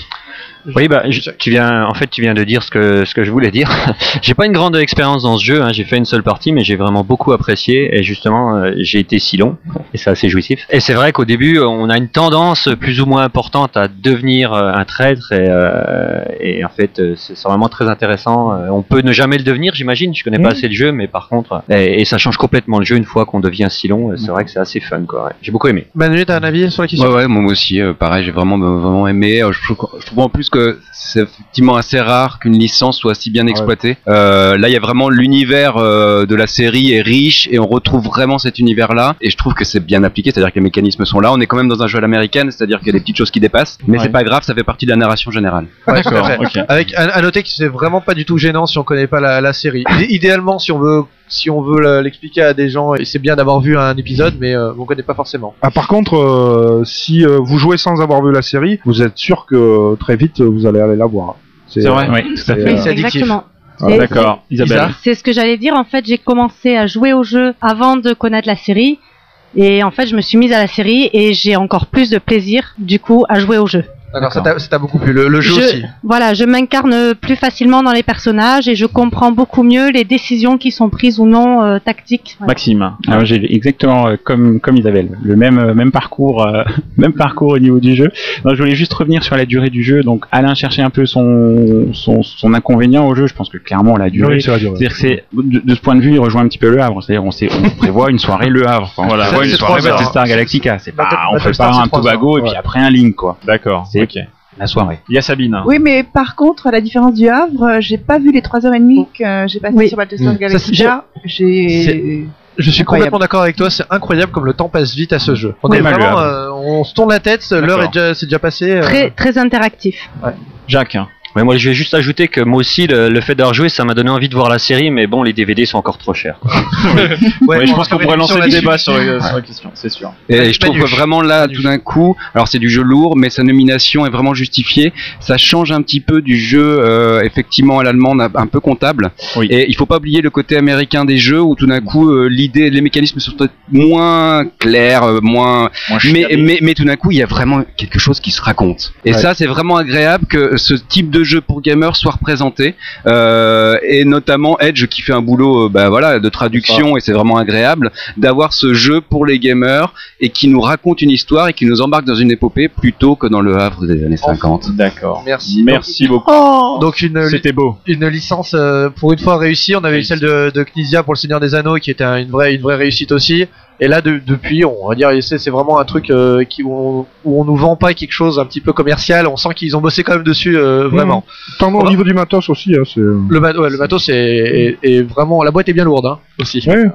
Ok. Euh, on va voir euh, maintenant, on va intégrer Small World à notre liste euh, prix spécial du jury puisque Manu euh, Manu voulait donner un avis là-dessus. Small World, tu peux nous le présenter, Jacques? Oui, je vais vous le présenter. alors Je prends mes petites notes hein, parce que j'ai bossé, quoi. C'est bien, on te félicite. bien. Alors Small World, c'est un jeu pour 2 à 5 joueurs dont les parties durent environ 90 minutes euh, pour 8 à 10 ans. Alors la, la, sur la boîte, il y a marqué 8 ans, mais ils sont peut-être un petit peu optimistes, hein, on va dire 8-10 ans quoi en fait. Édité par Days of Wonder, euh, Aventurier du Rail, euh, Chevalier de la Table Ronde, hein. et un jeu de Philippe Kayarts, si je prononce bien son nom, hein, qui a déjà fait Evo et Space Blast, je crois. Euh, je crois pas qu'il ait d'autres noms édités, euh, d'autres jeux édités. Pardon. Alors, ce qui me semble déjà important de préciser, que c'est que dans Small World, euh, ce jeu a déjà connu une autre vie, quoi, en fait, hein, puisqu'il a d'abord été édité par Feu, l'éditeur des cartes, hein, paix à son âme, sous le nom de Vinci. Alors Vinci, euh, qui veut dire, je crois, euh, gagner Ah, en moi, latin. moi je disais euh, Vinci. Vinci, oui. Vinci, en Ah, moi j'aurais dit Vinci, donc, Ah ouais comme dans Vedi Vidi Vinci, quoi. Mais je te crois. ouais, tu, as, tu as probablement. C'est parce que je te disais que c'était juste, mais c'est Ouais, vrai que je disais comme ça. J'en suis pas vraiment sûr parce que moi au collège j'avais pris grec quoi, en fait parce que, parce que effectivement le, le grec c'est une langue qui me semble le plus accessible. En plus il y a, il y a un alphabet très particulier en Grèce, vous savez, euh, des petits. euh, et puis et puis la Grèce il y a, il y a quand même Oui. euh, la Grèce il y a tout, tout- tout- mais bon je crois que je m'égare là. Je crois que je m'égare. Tu peux faire Vinsai aussi, ça le fait. Non, Vinsai. Ouais ouais c'est pas mal aussi ouais. mais Donc euh, on confirme, il y a que moi qui disais Venki alors. oui, Parce que là, ouais, là, là, cette version-là, je- Moi-même, je l'avais jamais entendu cette Ah, ok. version. mais bon, hein. Vinci, pourquoi pas Revenons donc. à Smalvold. Ouais, Smalbird, ouais, donc, ex-Vinci. Euh, et donc, euh, Smallbird, c'est pas juste une simple euh, réédition de Vinci, quoi. hein. Le jeu a. Ah, mais ça, tu vois, c'est mieux, hein. Ouais, non, mais ça me fait bien, quoi. c'est beaucoup mieux. ouais. Vinci, j'aime bien. Ouais. Euh, le jeu a été retravaillé, remodelé, et, et comme je n'ai pas peur des mots, je dirais même qu'il a été amélioré, quoi. Ouais. D'accord. Tu n'as pas Et- peur. Non, j'ai pas peur des mots, moi. Et, et- et notamment, je, je- le, le côté, euh, on, on a thématisé le jeu, quoi. Oui. Hein, hein. C'est-à-dire, sous quoi C'est-à-dire, Il est ouais. changé de, pa- il est passé de quoi à quoi, Rodino il est passé, de, il est passé de Vinci. Oui, non, mais ah, c'était pas ça ta question. non, je ne pense pas. Oui, La ah, en fait, avant, euh, la- la- dans, Vi- dans, dans Vin- Vinci, euh, on avait en fait, on, on choisissait deux euh, pouvoirs qu'on mettait ensemble et ce pouvoir créait euh, un peuple. Alors c'était un petit peu abstrait, hein, euh, il y avait des pouvoirs qui se combinaient pas très bien parfois. Alors que dans, dans, dans Small World, maintenant, on, a, on incarne dès le départ euh, une ethnie bien particulière. hein. On peut être un rat, on peut être un, euh, un géant. C'est médiéval un- fantastique, un- hein, on ça, on peut le un- dire. oui, un, un magicien, c'est devenu médiéval fantastique, effectivement. Donc, euh, donc ça, c'est quand même assez important. Certains diront que ce n'est que détail, mais bon, non, je n'en suis pas d'accord. hein. C'est c'est très important. Déjà, euh, on en parlait juste avant, hein, Battlestar Galactica, le côté immersion dans le jeu, quoi. Euh, le fait déjà de de- d'être dans un univers beaucoup moins abstrait, je trouve que déjà ça apporte énormément quoi, au jeu. Quoi. Plus fun. hein. C'est plus fun, voilà, tout à fait. Et enfin, deuxième, euh, deuxième apport du jeu, hein, euh, deuxième apport du jeu, c'est que, alors qu'avant, en jouant à des jeux allemands, on ne faisait qu'entendre des phrases Tu m'échanges ta bauxite contre mon coteau hydrophile 100% cellulose? Ou bien, tu enchérisses de 3 Ah, tu es rude, toi Voilà, ouais, c'est ça ce qu'on entendait autour des tables de jeu avant. Ah bon Vas-y. Ouais, c'est rude d'enchérir de 3, hein, t'avoueras. Voilà, alors que maintenant, ça va plutôt être euh, Quoi? Tu m'as attaqué par derrière Tu vas aussi t'en prendre plein les bip D'accord. J'ai coupé. Bref, Tu, tu fais vachement bien les je bruitages. fais vachement bien les bips quoi. En fait, c'est, j'ai utilisé l'expression qu'avait utilisé déjà Thomas Coe, hein, que je trouve euh, vraiment très intéressante, c'est qu'il a mis le combat, au- il a remis le combat au centre du jeu, quoi, en fait. hein. Ouais. C'est-à-dire qu'au moins on peut se poutrer un petit peu euh, euh, avec ce type de jeu. On n'a plus trop l'habitude, euh, noyé par la, la- les jeux allemands. Euh, le combat est remis un petit peu à l'honneur par ce jeu, en plus d'une manière simple. Un peu d'agressivité, Euh, bordel. Un peu d'agressivité, bordel, ouais, tout à fait. Voilà, alors, comment, comment se déroule le jeu? En fait, il y a, y, a, y, a, il y a trois phases, quoi. hein. Il y, a, il y a une phase où on choisit donc son peuple, euh, du moins son ethnie avec sa capacité bien spécifique. On va se développer sur le plateau de jeu et on va choisir à un moment euh, le- quand est-ce qu'on va décliner quoi. Euh, et, et- et le déclin, c'est aussi euh, effectivement un élément très important du jeu, c'est de choisir au bon moment quand est-ce qu'on va décliner pour perdre le moins de, le moins de points Donc, possible. en gros, on abandonne son peuple et on en, on en prend un nouveau. On en prendre un nouveau avec un nouveau pouvoir. Quoi. Alors il y a des combinaisons de pouvoirs qui sont vraiment très très marrantes euh, et donc ça, ça aussi donc ça génère donc une grande durée de vie au jeu on va dire hein, puisque forcément euh, vu le nombre de combinaisons alors je suis Ouais. pas très bon en maths quoi mais euh, Ouais, ça doit faire euh, Donc, une douzaine de peuples, au moins une vingt, Ouais. presque une vingtaine de, co- de, de pouvoirs. Donc on a. voilà donc Ça fait- euh, ça donc Ça, nous, euh, ça nous fait un peu pas de 140 comme ça. Environ, si mes voilà. chiffres sont Ouais, bons, mais j'ai dit au hasard. voilà. Alors, est-ce que tu as aimé le jeu? Oui j'ai bien aimé le jeu j'ai bien aimé alors c'est pas il y a un petit quelque chose qui me manque pour dire que c'est vraiment un jeu que j'ai adoré donc c'est un jeu que j'ai bien aimé euh, mais un, un, su- un truc que je ne saurais euh, qualifier je ne sais pas comment il manque un petit truc quoi D'accord. Bon alors déjà on le rappelle, hein, il a gagné à peu près tout ce qui tout ce qui existait. Euh, en, en exagérant, j'exagère un tout petit peu hein, parce qu'il a pas gagné une spiel des choses comme ça, mais forcément, mais il a il a gagné donc euh, le, le Trick Track d'or, le JSP d'or. euh, je crois qu'il en avait gagné un autre euh, que dont, dont je me souviens plus le nom. Euh, Enfin, bref, il mais est apprécié. donc Un en fait il est apprécié, Ouais, ouais, il est- le plus apprécié sur, sur Trick Track euh, parmi les jeux 2009. Vos avis Lia Sabine, qu'en penses-tu Euh, moi j'aime bien. J'ai j'ai fait plusieurs parties. Moi ce que j'adore c'est la diversité en fait des peuples et des pouvoirs. Alors il est vrai que euh, j'ai fait une partie où au départ il y a quelqu'un qui était vraiment av- avantagé, Non, non, vas-y, vas-y, vas-y, pardon. était vraiment un- un- un- avantagé. Donc euh, c'est vrai- après j'ai très vite compris que euh, il fallait pas hésiter à mettre un peuple en déclin pour euh, pour euh, remonter la partie. Auprès des ados ça fonctionne super bien. Ouais. Super bien. Voilà. C'est vrai que c'est une thématique qui, qui, qui les plaît beaucoup, leur plaît beaucoup. Voilà. Mac- Maxime? J'accroche pas. D'accord. Ah, Maxime, Dis-nous dans, dans mes bras. Dis-nous tout. non, j'a- j'accroche pas non, énormément. Alors là, Vas-y, là, Maxime, vous avez tous perdu un tympan, c'est pas très grave. C'est c'est Sabine Sabine qui a vient éternué. Et là, elle a ri. À tes souhaits. Max. Maxime. J'ai l'impression de faire toujours les mauvais choix. c'est quand même pas de chance. Il y a des, donc effectivement, il y a des peuples qui vont plus ou moins bien ensemble. Il faut aussi choisir le moment où on va décliner. Le- L'expérience ne m'aide absolument pas. Je vais jamais taper sur les bons. Je ne sais pas. Il y a, il y a plein Non, mais- plein de choses qui m'échappent. Je ne pense pas que ta faiblesse stratégique doive influer sur ton opinion sur le jeu. Non, vas-y, dis-nous. Peut-être que j'aime pas assez taper sur les autres aussi. D'accord, oui, c'est un jeu d'attaque. Ça, ça, ça peut être aussi. euh, après, c'est les goûts et les couleurs. Tout à l'heure, euh, Manu disait je m'amuse pas au Havre, je m'amuse pas à, Small- à. Les Sabine Ok. euh, Pardon, Is- Isabelle, pardon Moi, j'ai beaucoup aimé euh, ce jeu. Effe- effectivement, il y a une grande richesse euh, au niveau des possibilités euh, en alliant euh, les peuples et les, et les pouvoirs. Donc, euh, on peut faire euh, plein plein de parties. On n'a pas l'impression de revivre toujours la même partie.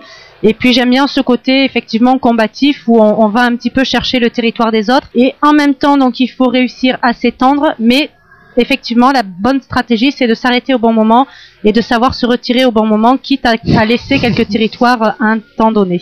Ça Alors, y est, alors, ça t'a y fait rire, est, tu peux- tu peux au nous en parler moment. Je vais donc me retirer au bon moment. Ah, ça, Euh, Merci, pour cette contribution, Alain. voilà, oui, ben j'ai pas pu m'en empêcher. tout ça, Non, euh, mais dis- dis-nous. euh, non, mais Oh là là pour euh, moi j'avais beaucoup joué à Vinci avant. Je trouve que effectivement le fait de le rethématiser c'était une bonne chose, mais ils ont aussi euh, fait des bonnes améliorations de règles. Le principal problème qu'il y avait à Vinci, c'était que tu t'arrêtais pas au bout d'un certain nombre de tours, tu t'arrêtais quand quelqu'un avait 100 points de victoire.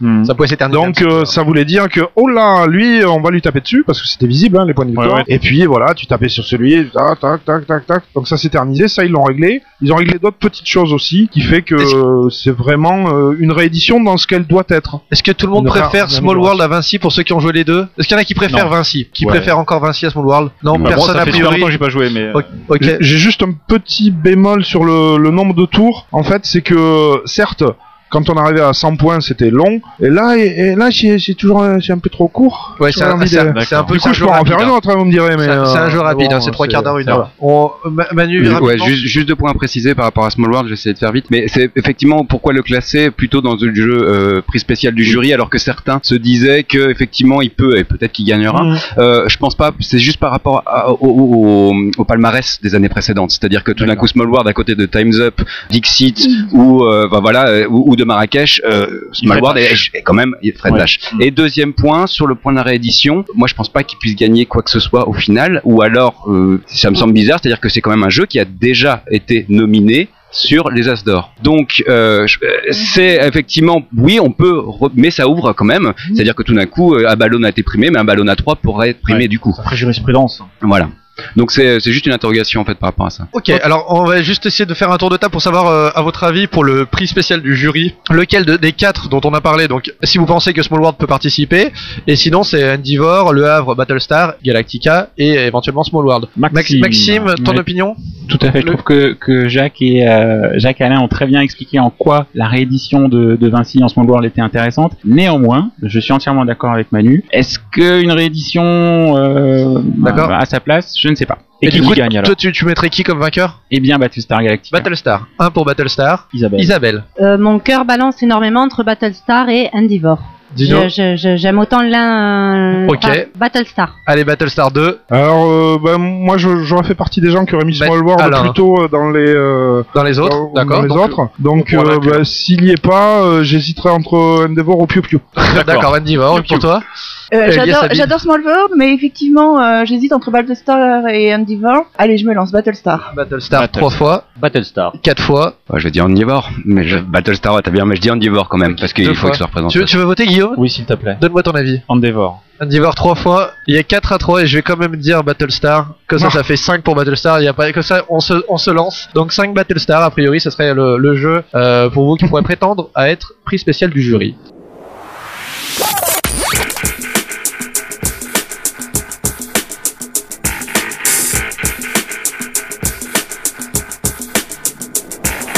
D'autres jeux qui a priori ont plus de chances de remporter le, titre de Asdor Jeu de l'année 2010. En 2009 c'était Dixit, donc de Jean-Louis Roubira, édité par Libellude.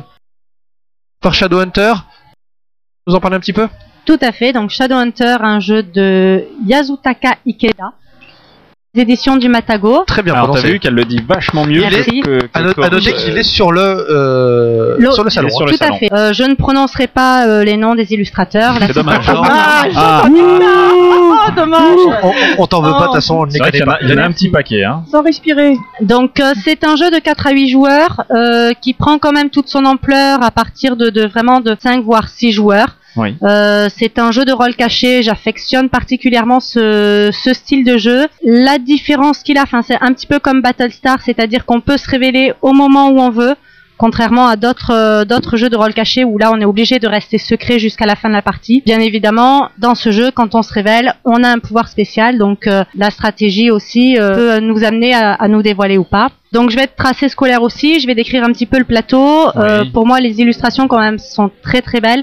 Le plateau est un peu simpliste euh, en Ouais. soi, mais les cartes en elles-mêmes, les objets, etc., qui font partie du jeu sont, sont très sympathiques, très humoristiques aussi, donc, euh, donc j'aime beaucoup. Le plateau, il y a une partie qui sert à compter les points, donc sous forme d'une spirale qui compte les points de dégâts que chacun prend, puisque c'est un jeu où on va s'attaquer, euh, j'allais dire sournoisement, mais non, même pas euh, carrément. Franchement, Franchement, voilà. jeu dans les yeux, toi. je te- Donc chaque personnage a un certain nombre de points de vie. Quand on va l'attaquer, on va lui donner des points de dégâts. Donc suivant où son jeton sera placé sur la spirale, on verra s'il est mort ou pas. Et donc effectivement, un joueur qui s'approche, quand on voit qu'il s'approche du 12, du 13, on sait que déjà ça peut être un gros personnage puisqu'il est toujours pas mort. Donc euh, voilà, on commence déjà à cerner un petit peu les personnages. D'accord. Donc euh, justement les personnages, il y a trois camps. Donc il y a le camp des shadows, le camp des hunters et les neutres, les humains, les civils. Le but des shadows de tuer les hunters. Shadows. Shadows, de tuer les hunters. Le but des hunters de tuer les shadows. Ouais. Et les neutres ont tous un, un objectif euh, à eux. Donc soit mourir le premier, soit mourir le dernier, soit ramasser plein d'objets, etc. Exactement, c'est Voilà. exactement ça le jeu. Ouais. Moi ce jeu, je l'aime énormément parce que les tours s'enchaînent quand même très très vite. ouais. À son tour de jeu, on lance les dés pour savoir vers quel lieu on va. Le lieu va nous dire quelle action on fait. Donc, est-ce qu'on pioche une carte? Certaines cartes qui ont une, une, une action spéciale, comme par exemple les cartes vision, qui peuvent nous permettre de déceler, enfin de deviner un petit peu l'identité euh, des autres personnages. Euh, et puis, il y a des cartes objets euh, ou autres. On va donc sur ce lieu et ensuite on décide si on attaque ou pas. Donc, le tour est très rapide. Il est assez interactif dans le sens où bon quand on attaque quelqu'un en général bon des fois il peut se défendre en plus donc euh, bah du coup on joue même quand c'est pas forcément son tour et puis bon euh, enfin en général il y a toujours une réaction euh, de, de- du joueur d'en face donc euh, donc très interactif et euh, très sympa Donc ça t'a beaucoup plu. D'autres Voilà. avis sur, la- sur, le, sur ce jeu? Shadow, c'est- marrant parce que c'est un jeu qui fait quand même euh, l'unanimité, j'allais dire. Et moi, je l'ai découvert en fait par Manu. Je sais pas si tu te souviens, il y a fort longtemps, c'était au tout début. Tu m'as fait découvrir la version anglaise. Ah, il a l'air de se souvenir à fond là. Oui, je, je vois que ça l'a marqué Euh, cette ouais, soirée-là. ouais. Version mais anglaise. mais c'était toi en fait. D'accord, ok. J'étais blonde. Il y a, il y a Ok. beaucoup d'alcoolisme dans ce Et milieu. hein, Ouais, je- ouais, Et non, je quand- me rappelle. en fait, ce qui m'avait, ce qui m'avait surpris, c'est qu'en fait, c'était avec une bande, vous connaissiez bien. Moi, j'étais un peu la pièce rapportée. Et en fait, ils se sont amusés à s'attaquer entre eux. Et moi, j'ai un peu subi le jeu. Et donc, je suis arrivée allègrement, tranquille. Personne m'a fait de mal. Ils ont peut-être pas osé. Peut-être que je leur ai fait peur. Je sais pas. euh, J'en sais rien. Donc, j'étais un petit peu frustrée. Je me suis dit, c'est quoi C'est c'est un jeu pour ados, pas fini Enfin, j'étais. Merci. Non, mais attends. C'est jeu pas fini ou ado pas fini Ado pas fini, oui, ça. il est bizarre Manu quand même, je le voyais pas comme ça. En fait, j'ai rejoué la version française. Alors, c'est pas le fait que ce soit la version française, hein. Bon, bah, je suis revenue quand même sur, euh, sur mon idée. C'est un jeu sympa. Euh, C'est un je- jeu d'ado fini alors Moi, je- Sympa, mais euh, j'en ai d'autres que je préfère avant. Mais bon, je suis revenue sur ma première partie. Alors do- donc pour vous c'est c'est pas une surprise qu'il soit dans la liste en fait. hein? Si. Ah. Parce que moi aussi ça m'a un petit peu surpris sur le coup. Je mets, enfin, le jeu, j'aime bien, mais je je m'y attendais pas en fait. Tout à fait. Moi, je suis vraiment de ton avis. C'est que euh, pour moi, il est très typé en fait. C'est Ouais. vraiment un jeu déjà au graphisme euh, très manga, on va dire. Donc c'est vraiment. C'est pas tiré d'un jeu de rôle, euh, l'illustration. Je euh, sais pas, en tout cas c'est vraiment très inspiré. euh, Et puis c'est vrai que quand tu parlais d'ado, c'est quand même quelque part un jeu avec un cœur de cible, euh, Oh. très, très, On va dire adolescent. Alors moi j'adore, hein, je m'amuse beaucoup, etc. Il y a quelque chose à la bang, euh, enfin Wanted Ouais, ouais, ouais, mais il est euh, graphiquement et sur le packaging et puis l'univers, il est vraiment spécialisé, Ouais, on va dire. C'est vraiment un jeu spécialisé. Donc se retrouver dans la sélection, euh, ben, à ce- moi j'y crois pas beaucoup. Là, non. Maxime? Par rapport à la, pré- à la présence du jeu dans la sélection, c'est un, c'est un jeu qui a quand même été créé en 2005. Oui. Donc, euh, je, je, je enlever aucun, euh, aucun mérite euh, aux éditions du Matago. Au contraire, je les féliciter d'avoir, euh, d'avoir fait ce choix euh, éditorial de, de publier ce jeu en français. C'est, super. Mais bon, c'est un, c'est un jeu qui a 5 ans maintenant. Donc moi, ça me fait un Des fois, il y a, des- il y a des, des- des news sur Trick Track qui dit que les cités perdues ont été euh, jeux de l'année en Finlande. Bah, c'est très bien que les cités perdues Oui, arrivent en Finlande, mais il y a un petit dire, côté décalage, quoi. hein. D'accord. Ouais, Moi je, suis alors. gê- moi je suis un tout petit peu gêné par le, le fait qu'ils indiquent 4 joueurs. À partir de 4, joueurs- de 4 à 8 joueurs, il y a 4 joueurs, c'est euh, c'est inintéressant au possible. C'est-à-dire qu'à à 4 joueurs, il n'y a pas de joueur neutre. En gros, il y a que des Voilà. shadows et des hunters. Donc si je suis un shadow, je demande à quelqu'un. Euh, si je, je vois qu'il est shadow, bah, je sais que tous les autres sont hunters. Euh, au, au fin, à la fin du premier tour, il peut arriver que tout le monde sache Mm. exactement qui est qui. C'est quand même l'intérêt du, du jeu est quand même d'essayer de trouver par des déductions qui est qui. Si, euh, à, à 4 joueurs, ça me semble pas fonctionner. Enfin, je trouve dommage.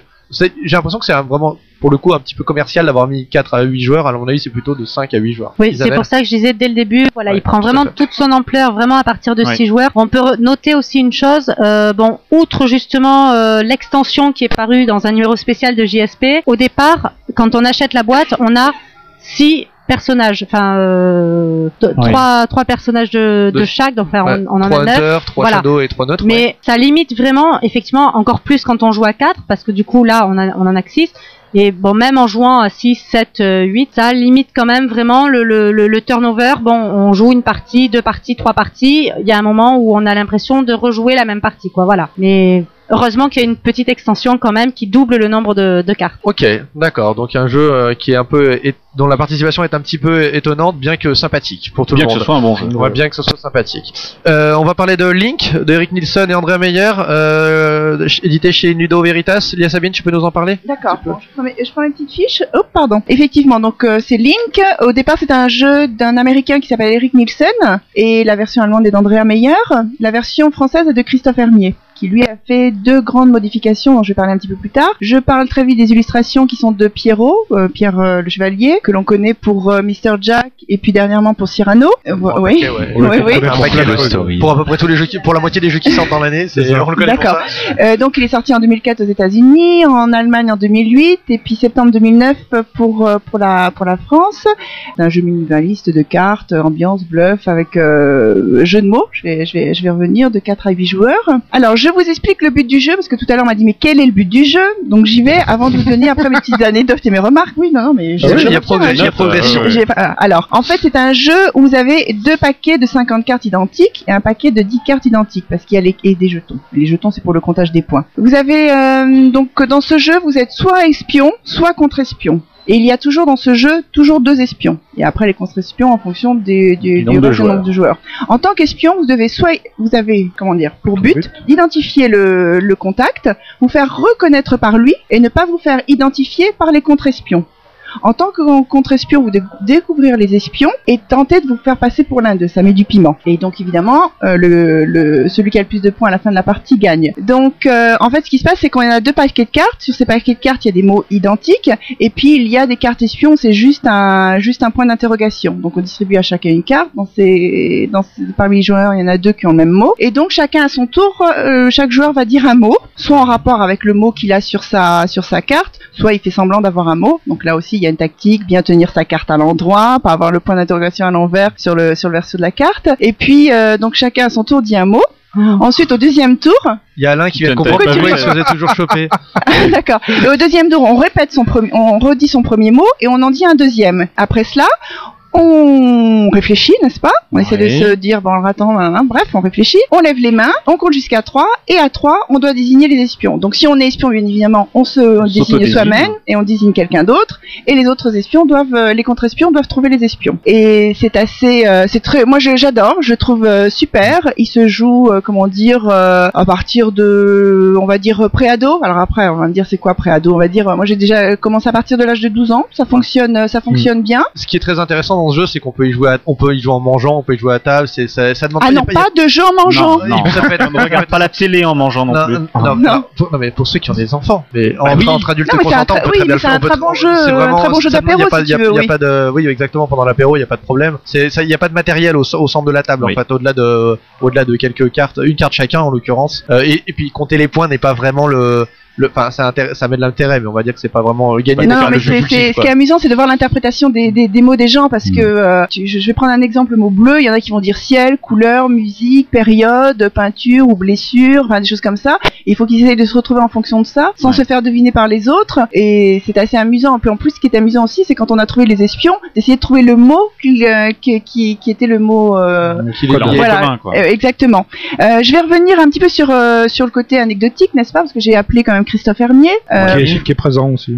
Oui, sur le salon. Qui est Christophe Hermier? Christophe Hermier, c'est lui qui a fait l'adaptation, euh, française. C'est lui qui, euh, In Lido Veritas, Oui. c'est lui qui a fait l'adaptation française. mais En fait, il avait déjà découvert, il avait découvert euh, sur euh, sur internet via le, le site d'Eric Arners, Arneson, n'est-ce pas?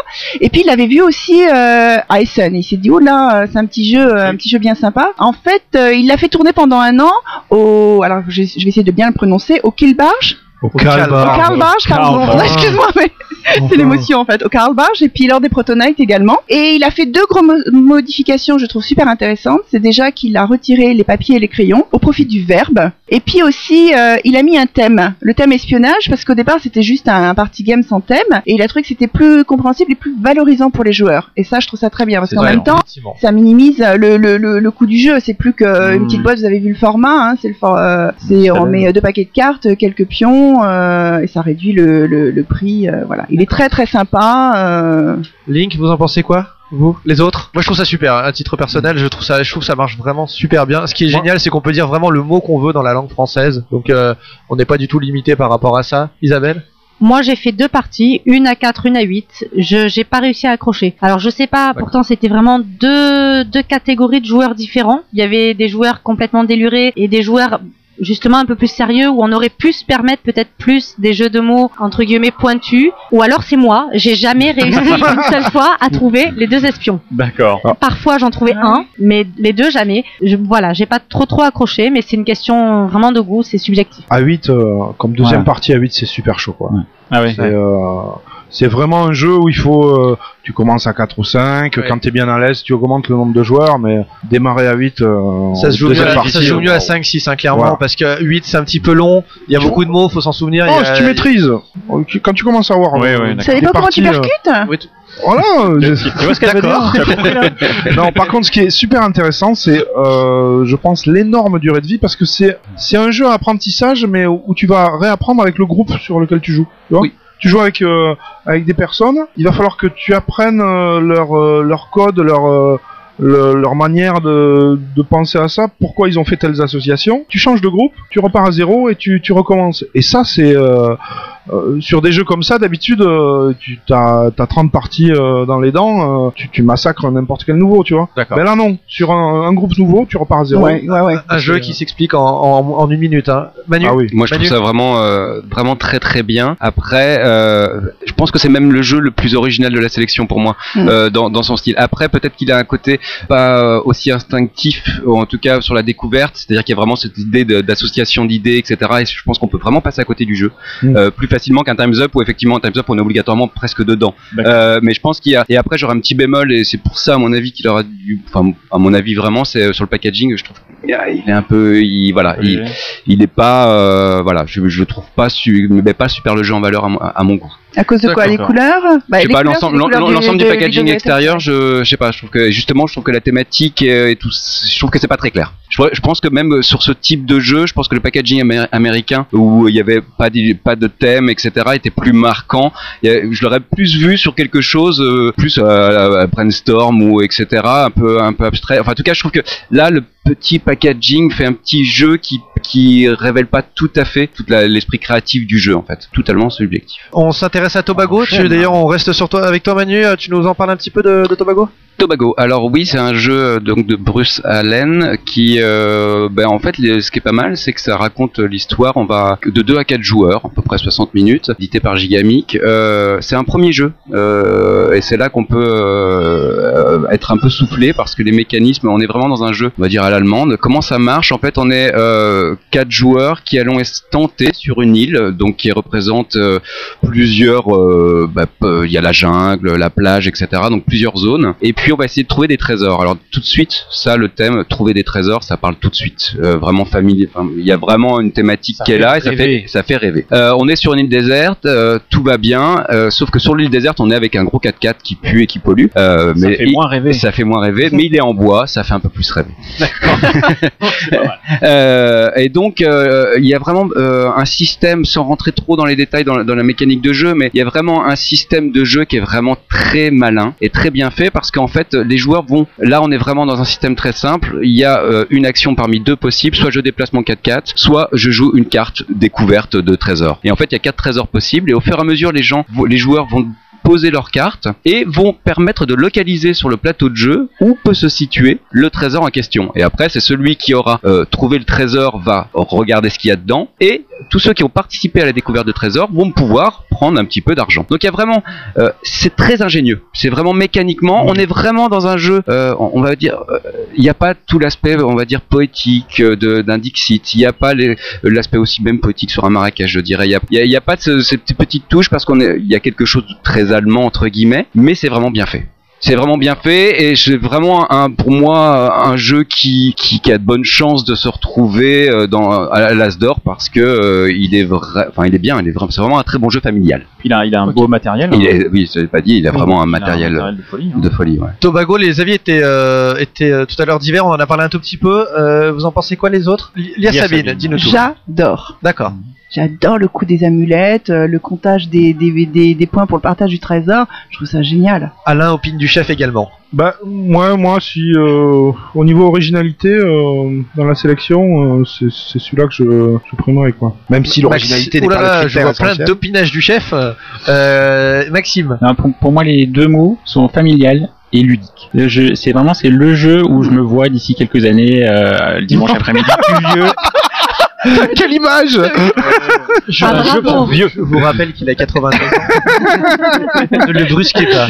Non, mes enfants sont trop petits pour Tobago, mais dans quelques années, c'est vraiment le jeu que j'ai envie de, de, de partager euh, au sens premier de familial. Quoi. Isabelle, tu dis. J'ai adoré ce jeu, vraiment. Euh, il a, il a vraiment, oui, il est très ludique. Je sais que Guillaume, euh, je- Ouais. tu peux nous en parler parce que je vois que tu as un avis je vais du coup, du coup, discordant. non, ouais. Oh, tu alors là, c'est encore Allez, courage, je dire le du coup, non, c'est encore Euh, non, je vais rien dire. Non, moi j'ai fait une partie et je, me suis ennuyé ferme en fait. Mais, mais vraiment, c'est, rare hein, que je m'ennuie autant. Je, je, je, pense que je suis relativement bon public, mais alors, du coup, je me pose la question est-ce que j'ai pas loupé une règle hein, ou un truc? Mais c'est vrai que je- j'entends tout le monde, euh, euh, faire des, des, être dithyrambique sur sur ce jeu. Enfin, il a l'air génial. Euh, moi, j'ai vraiment, vraiment pas accroché sur le coup. Ma, partie, euh, j'avais hâte que ça finisse, et c'est assez rare.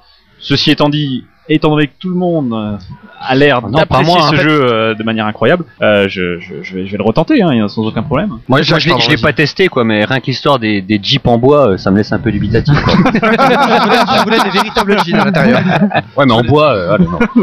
Et Isabelle Je précise que j'ai fait également une partie à deux joueurs et que même à deux joueurs, j'ai trouvé qu'il était vraiment très sympa. Et Maxime confirme. il y a- il y a certains jeux euh, qui se jouent de, de 2 à 4 joueurs, mais qui sont plutôt pour 3-4. Lui, même à deux, je me suis vraiment euh, éclaté. Quoi. Il y a, un vrai- y a un- on ressent vraiment cette, cette, cette idée de, de, de chasse au trésor, hein, où on va, les- Ouais. la carte va de plus en plus, un peu comme sur un jeu vidéo presque, où on va pouvoir de plus en plus identifier le lieu exact du trésor, et bien sûr, elle laisse le partager. Manu. Manu. Je- je- ouais, ju- juste pour dire, effectivement, il peut y avoir aussi un petit côté, un peu trop de manipulation pour certains. Effectivement, quand on rentre pas dans le jeu, c'est vrai que les petits cubes, ah bah alors Oui. c'est là et que c'est là. Mais quand on est dans le thème du jeu, il y a un, un peu quelque chose de la, vraiment de la chasse au trésor. C'est-à-dire qu'on va, alors est-ce que ça Ouais, peut être là est-ce que ça- Donc ça, je trouve que ça fonctionne vraiment, vraiment bien. Je crois que tout le monde est plutôt, enfin, presque tout le monde est absolument d'accord sur, euh, et je Tobago. rejouerai. Bah du coup voilà ça va ça va Voilà. motiver Guillaume pour une nouvelle partie. On va pas- on va s'intéresser au, au dernier bah alors au dernier uniquement dans la liste hein, qu'on a fait aléatoirement euh, des jeux. C'est identique édité chez Asmodée. Isabelle tu peux nous en parler? Tout à fait. Donc William P. Jacobson et Amanda A. Kohout.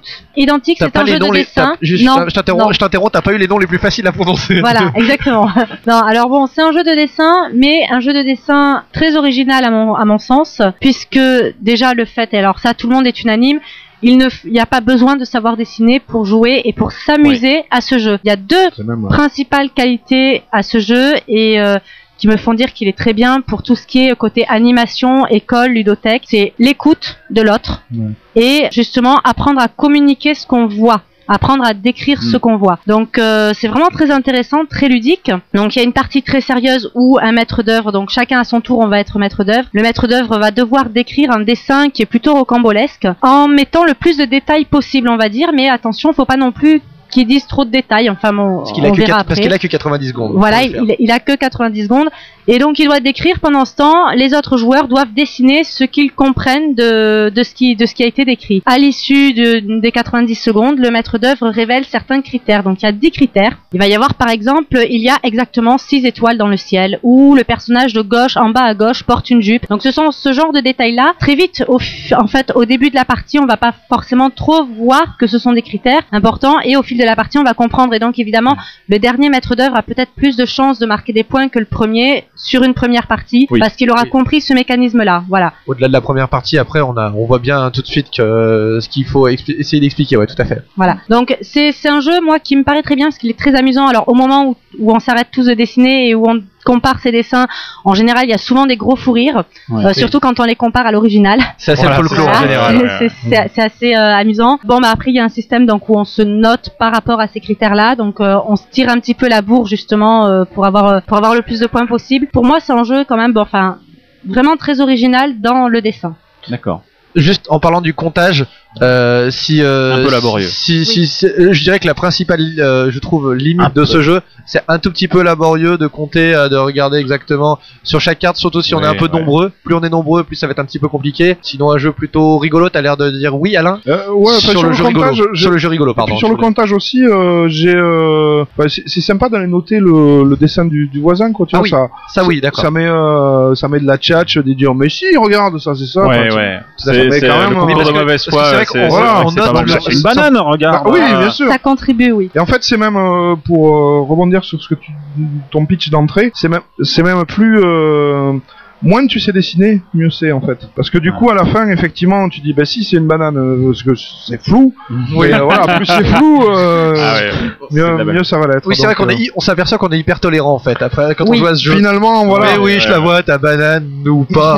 Ouais. Ton truc, ton Ouais. point, c'est une banane. la chose là. Jacques. Bon, moi je trouve que c'est un jeu qui est tellement évident que je m'en veux presque de pas y avoir pensé avant quoi. Ouais. Parce que c'est vrai que c'est tout simple, c'est une idée toute bête et c'est quand on quand on le voit mis en œuvre, on dit mais oui mais Alors, c'est vraiment Ouais, évident. ouais, si je, je- suis assez d'accord. ça, ça reprend partiellement une idée qu'il y avait eu dans Listen Up. Je sais pas si certains connaissent ce jeu qui est un vieux jeu Non. euh, où on va par exemple avoir une bicyclette de, dessi- de, de dessiner. Je dis une bicyclette parce que c'est souvent très, c'était pas plus un- pas vraiment un vélo un peu jeune. C'était des, il y a des, des cercles, des carrés, etc. Et euh, par exemple les, les roues sont des cercles et on doit expliquer aux autres qui doivent dessiner. Donc euh, eux-mêmes voient pas le dessin euh, de la même façon, mais en utilisant uniquement des formes géométriques. Donc il y a Ah, un ouais. rond. Euh, au, au milieu du rond part une barre, donc là ça va peut-être être le cadran du vélo, etc. Donc là on doit essayer de- d'expliquer uniquement avec des formes géométriques le dessin et de refaire faire le dessin aux autres. La, la grande originalité d'identique c'est qu'on peut dire euh, tout et n'importe quoi, on n'est pas limité à des, euh, à des formes géométriques et du coup les dessins demandés sont un petit peu plus compliqués. Mais il y a quand même cette idée qui est euh, de Ouais. faire dessiner les autres qui ne voient pas le dessin qu'on leur explique. En, en D'autres- tout cas, identique, ça marche du premier coup. Quoi. hein. Ouais, c'est- jouer, euh, ouais, c'est- c'est C'est une euh, une vraie tranche de rigolade. D'autres avis, Manu? Ouais, bah moi je suis assez d'accord avec tout ce qui s'est dit. C'est vraiment, euh, voilà, c'est le deuxième, soit Tobago. Après, c'est vraiment le choix du jury, je pense. C'est Ouais. soit Tobago, soit identique, suivant ce qui, voilà, L'orientation. l'orientation qu'ils ont envie de donner. Au, au- mais les deux vraiment, et identique est vraiment très très bon. ouais, ouais. Isabelle Juste un, un point supplémentaire que je rajoute, c'est que on attend quand même avec impatience une extension pour ceux qui jouent beaucoup, Oui. parce qu'il n'y a quand même que 120 cartes, et que quand on joue beaucoup euh, et qu'on joue plus ou moins toujours avec le même groupe, fait ça se répète, on fait vite ouais, le tour ouais, des dessins, quoi. Parce qu'une fois qu'on a vu le dessin, on sait le décrire. Enfin, voilà, on sait beaucoup On mieux le décrire que voilà. Si on a juste, on a pu le voir une seconde, ça suffit déjà pour avoir une vue d'ensemble Voilà. qui va nous permettre de pas faire n'importe quoi. Ouais. Lia Sabine? Oui, je, je rejoins en fait totalement euh, Isabelle euh, là-dessus. C'est vrai qu'il y a un risque de connaître très vite euh, par cœur euh, les, les illustrations. C'est pour ça que moi je penche plus pour euh, Tobago et Link. On peut en parler d'ailleurs. Alors, Alors, qui? on, alors, on a, je rappelle juste les jeux qu'on a identifiés qui pourraient euh, bénéficier de l'Asdor Oui. euh, jeu de l'année. Shadowhunters, Link, Tobago et Identique. Et Small World, on l'a on l'a remis au-dessus. donc, Ouais. Pour euh, Small World, pour ou ceux pas. qui pensent qu'il va gagner la l'As- à la limite, peu importe. hein, si vous pouvez même dire à d'autres chameaux si vous pensez. Qui, selon vous, va être le Manu. Asdor Manu, jeu qui- de l'année qui- 2010 Manu C'est super dur, hein, c'est super dur parce que Un vraiment seul. là, je pense que c'est, euh, c'est, euh, voilà, c'est la boule de cristal. Ça- moi, C'est vraiment entre les Alors, deux, identique ou vois, c'est euh, le Tobago. Tobago, identique ou Tobago. Allez, je vais dire. euh, Identique. Identique. Alors juste, juste avant qu'on passe à Jacques, aucune chance pour toi pour, euh, enfin Small World a priori non. S'il le gagne, ça sera en. en- Alors moi c'est la grande surprise, hein, mais bon pourquoi pas. hein, mais euh, D'accord, ça serait pas, il fait pas partie. On va dire les deux grands favoris, c'est identique et Voilà, Tobago pour ouais. toi. Jacques. Hum, Moi, je vois bien identique. Ok. Il y a Sabine? Bah, moi, j'hésite toujours entre Link et Tobago. Ah oui. Link et Tobago. Est-ce que Link peut pas avoir un problème, alors juste de taille de boîte pour gagner un prix? C'est un petit Non, peu. mais euh, la taille importe peu. La- la- la- non, Dé- détrompe-toi, je, je, je pense que elle est, elle est- la- celle-là, elle est un peu petite pour prétendre avoir déroulé le prix complètement. Parce que, alors, est-ce que, est-ce que pour, euh, est-ce que Ce sont deux jeux totalement différents. en Non, mais développe. euh, euh, je... non, non, mais, non, mais la, la, la taille de la boîte, c'est-à-dire que c'est important dans un magasin de pouvoir avoir euh, dans, un- dans des boutiques. Peut-être. Alors peut-être. J'espère que le jury ne prendra pas ça en compte. Mais si tu veux, la, le- ça fait partie euh, de la des choses importantes pour la mise en valeur du jeu, pour la visibilité du prix. Euh, Eh, mais je pense que moi vraiment j'appuie. Je pense que au contraire ils doivent prendre ça en compte Je- parce je- que parce que euh, parce que ça fait partie de le jeu. Ok, il y a le jeu qu'on connaît, mais il y a quand même un acte d'achat avant. Euh, Il y a quelque chose sur la boîte et la, petite boîte telle qu'elle est. Et moi je parle vraiment sur le packaging et la taille de la boîte. Je pense que c'est important. Je pense que c'est des notions. Et là, je pense qu'il y a quelque chose qui est un petit peu raté sur le packaging de, de Link. Ils auront pas la place sur la couverture pour mettre. euh, voilà. Ça, Voilà. c'est un argument. Ah, mais peut-être que. Isabelle, tu as le bon argument. Pe- Peut-être qu'Inludo Veritas va refuser le prix parce qu'ils peuvent Non, pas on mettre pas la de place. Non, mais sans rire, vous, vous pensez qu'il vaut mieux que le jeu aille à un- une grosse boîte qu'une petite boîte? À une boîte moyenne ou enfin pas trop petite mais je, je non moi je n'ai pas d'avis si tu veux mais je pense que ça influe quand même sur le prix Si c'est vrai, l'année prochaine, on va avoir que des trucs. Que des trucs. Mais non, mais Ah. c'est pas obligatoirement que des trucs. Mais c'est, moi, je pense que oui, ça, oui, oui, oui, c'est un critère parce que malheureusement, tu le sais très bien, dans les rayonnages, euh, pourquoi, pourquoi il y a des grosses boîtes alors qu'il n'y a pas beaucoup de matos C'est parce que effectivement, il faut que le jeu soit vu. Et effectivement, ce jeu-là, ce ne se voit pas. C'est juste, c'est- malheureusement une réalité. Peut- Peut-être justement qu'on peut hein. mettre en corrélation ce qu'on a dit au tout début de l'émission, à savoir qu'aucun jeu Cocktail Games n'est présent. Ah. Peut-être que ça a influé Ouais. la taille du jeu. Le... Peut-être, c'est pas forcément mon Ah, avis, ah, non mais, je dis que c'est une possibilité. Alain. expliquer aux auditeurs parce qu'il y a Alain qui, Alain, qui, qu'est-ce qui a- se passe qui est désolé qui a des Oui, qui met des grands gestes dans tous les dans tous les sens qui, Un est- qui a l'air d'aimer les jeux tout petits tout mignons. Mais oui. Raconte-nous. Mais non, mais euh, autant euh, effectivement, euh, on sait qu'en en boutique, euh, une grosse boîte va être euh, plus facilement mise en valeur, mais autant dans le critère du prix, ça devrait au contraire pas être. euh, ça devrait pas- ça devrait peut-être pas jouer mais euh, ou, ou pas non si Manu tu Ah, moi, moi, je suis persuadé que ça doit jouer. Je pense que euh, un- tu, c'est, c'est l'ensemble. C'est pas juste effectivement. C'est un jeu, non, ça se fait par son matériel. Que le packaging joue, mais juste la taille de la boîte. hein. Ouais. Non, oui, Ah oui. effectivement, euh, la- mais, mais je pense, je pense que oui, hein. au final, ça joue. Je suis peut-être pas complètement d'accord avec ça, mais je pense que ça joue dans un prix. ok donc qui- alors, attends il y a juste il y a Sabine t'avais dit entre Identique et Tobago tu peux nous en dire un? Non, j'ai pas dit identique, j'ai dit Link et Tobago. C'est pour ça que c'est je parti sur ce sujet. Oh là là, Tobago. Tobago. Tobago. allez un point pour Tobago Et avec motivation, c'est ça qui est. Alain Moi, moi, je vais être embêté parce que Ah, alors, moi, j'y, euh, dans cette gamme-là, j'y rajouterais Small World. ouais, Ouais. Toi, tu non mais tu peux Bah, dire tu ce peux. En fait, j'aimerais bien Small World, euh, mais, euh, Mais- mais- Je, suis, hors- je suis content de pas être au jury en fait. ok allez un, un pour, un pour c'est Small, bon. un pour Small World Isabelle. Moi, j'aimerais Tobago. Peut-être Identique aurait plus de chance parce que ce sera peut-être Plus un grand. jeu plus familial et plus. Mais j'aimerais Tobago. Tobago 2 Maxime. Maxime Si on prend Marrakech, Dixit, Marrakech, Dixit, Tobago, ce serait vraiment, on aurait Ah. quelque chose de formidable, un panel formidable sur les trois années. Donc Tobago, sans hésiter. Guillaume Bah moi, moi, c'est identique. Hein. Identique. J'ai pas d'avis sur la question. Je dirais peut-être Small World parce que pour euh, pour essayer d'ouvrir un tout petit peu. Tout simplement parce que Identique, il a un format de boîte. euh, non, pas un format de boîte, pardon. Des- Une illustration. Une illustration. Une illustration, je veux dire, qui nous rappelle un petit peu.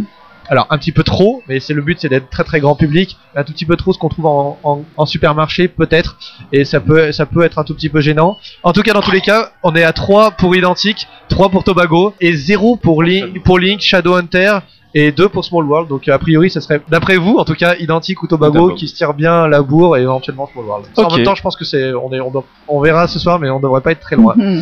Bah, de Merci. toute façon, Et merci à vous. Merci. C'était sympa. dé- déjà, on a voté sur les 11, donc on a une bonne Ouais, chance ouais. quoi. c'est vrai qu'on a, on, a- dans les 11, on en a En tout cas, merci à tous ouais, pour, euh, pour cette émission. Merci d'avoir accepté nos invitations. Euh, Bah, que, euh, moi, moi, on m'a forcé. hein. on espère que ça, ça vous a plu quand même, que ça t'a plu à toi aussi. Ouais, Euh, C'est juste que vous pouvez me détacher pour que j'y aille. Voilà. Alors juste, juste avant de terminer l'émission, on souhaite remercier les éditeurs qui nous ont envoyé un exemplaire de leur jeu euh, afin qu'on puisse préparer cette émission dans les meilleures euh, conditions. Donc on va remercier sur, euh, donc euh, Illudo Veritas pour Link, Jeco pour Piu Piu, Edge qui nous a fait le plaisir de nous envoyer deux boîtes de Battlestar Galactica, Istari Games qui nous a envoyé Le Havre et Endeavor, Days of Thunder qui nous a envoyé Small World, Gigami qui nous a envoyé à la fois Tobago et Cache Mouton, et enfin Asmodee qui nous a envoyé Dantic. Alors il y a Abba qui nous a aussi également très sympathiquement répondu, euh, mais leur jeu visiblement est en rupture de stock en tout cas. Donc dans tous les cas, merci à tous euh, ces éditeurs euh, pour leur gentillesse déjà, pour avoir joué le jeu comme on dit. Nous pour ce qui est de la radio des jeux, bah, on se retrouve très très vite pour une deuxième Oui. émission enregistrée également à Cannes. Là on s'intéressera surtout à qui va recevoir l'Asdor, à l'organisation Bah, du festival, à l'impact du prix, enfin qui a reçu l'Asdor puisqu'on on saura déjà et surtout au mode de fonctionnement du jury, on en saura peut-être plus pour savoir. On demandera, on, on y, on y pensera à demander si la taille de la boîte compte. En tout cas, tout ça arrive très vite. Et enfin, on va juste encore remercier les festivaliers qui nous ont fait, euh, de- bah, de- qui nous ont permis de, de faire ces émissions. Et également, ici, également merci à l'équipe Trick Track qui nous a aidé en, en nous mettant à disposition euh, une partie de ses moyens techniques. Et enfin, un grand grand merci à David, notre monteur, qui avait réalisé un travail exceptionnel sur la sur l'émission la dernière fois parce que c'était Ouais. vraiment, on avait, ça avait rien Ouais, à ouais. voir. Euh, il a fait un travail de fou. Si vous appréciez son travail et que vous êtes à la recherche d'un monteur, je parle notamment aux éditeurs ou à, d'autres, n'hésitez pas à nous contacter, on fera suivre avec euh, beaucoup de plaisir. Merci à tous, merci Maxime, merci Isabelle, merci Alain, merci. Elia Sabine, Jacques, euh, Jacques, pardon, Manu et Guillaume. À très très bientôt. À Ciao. bientôt. Au revoir. Ciao. Au revoir.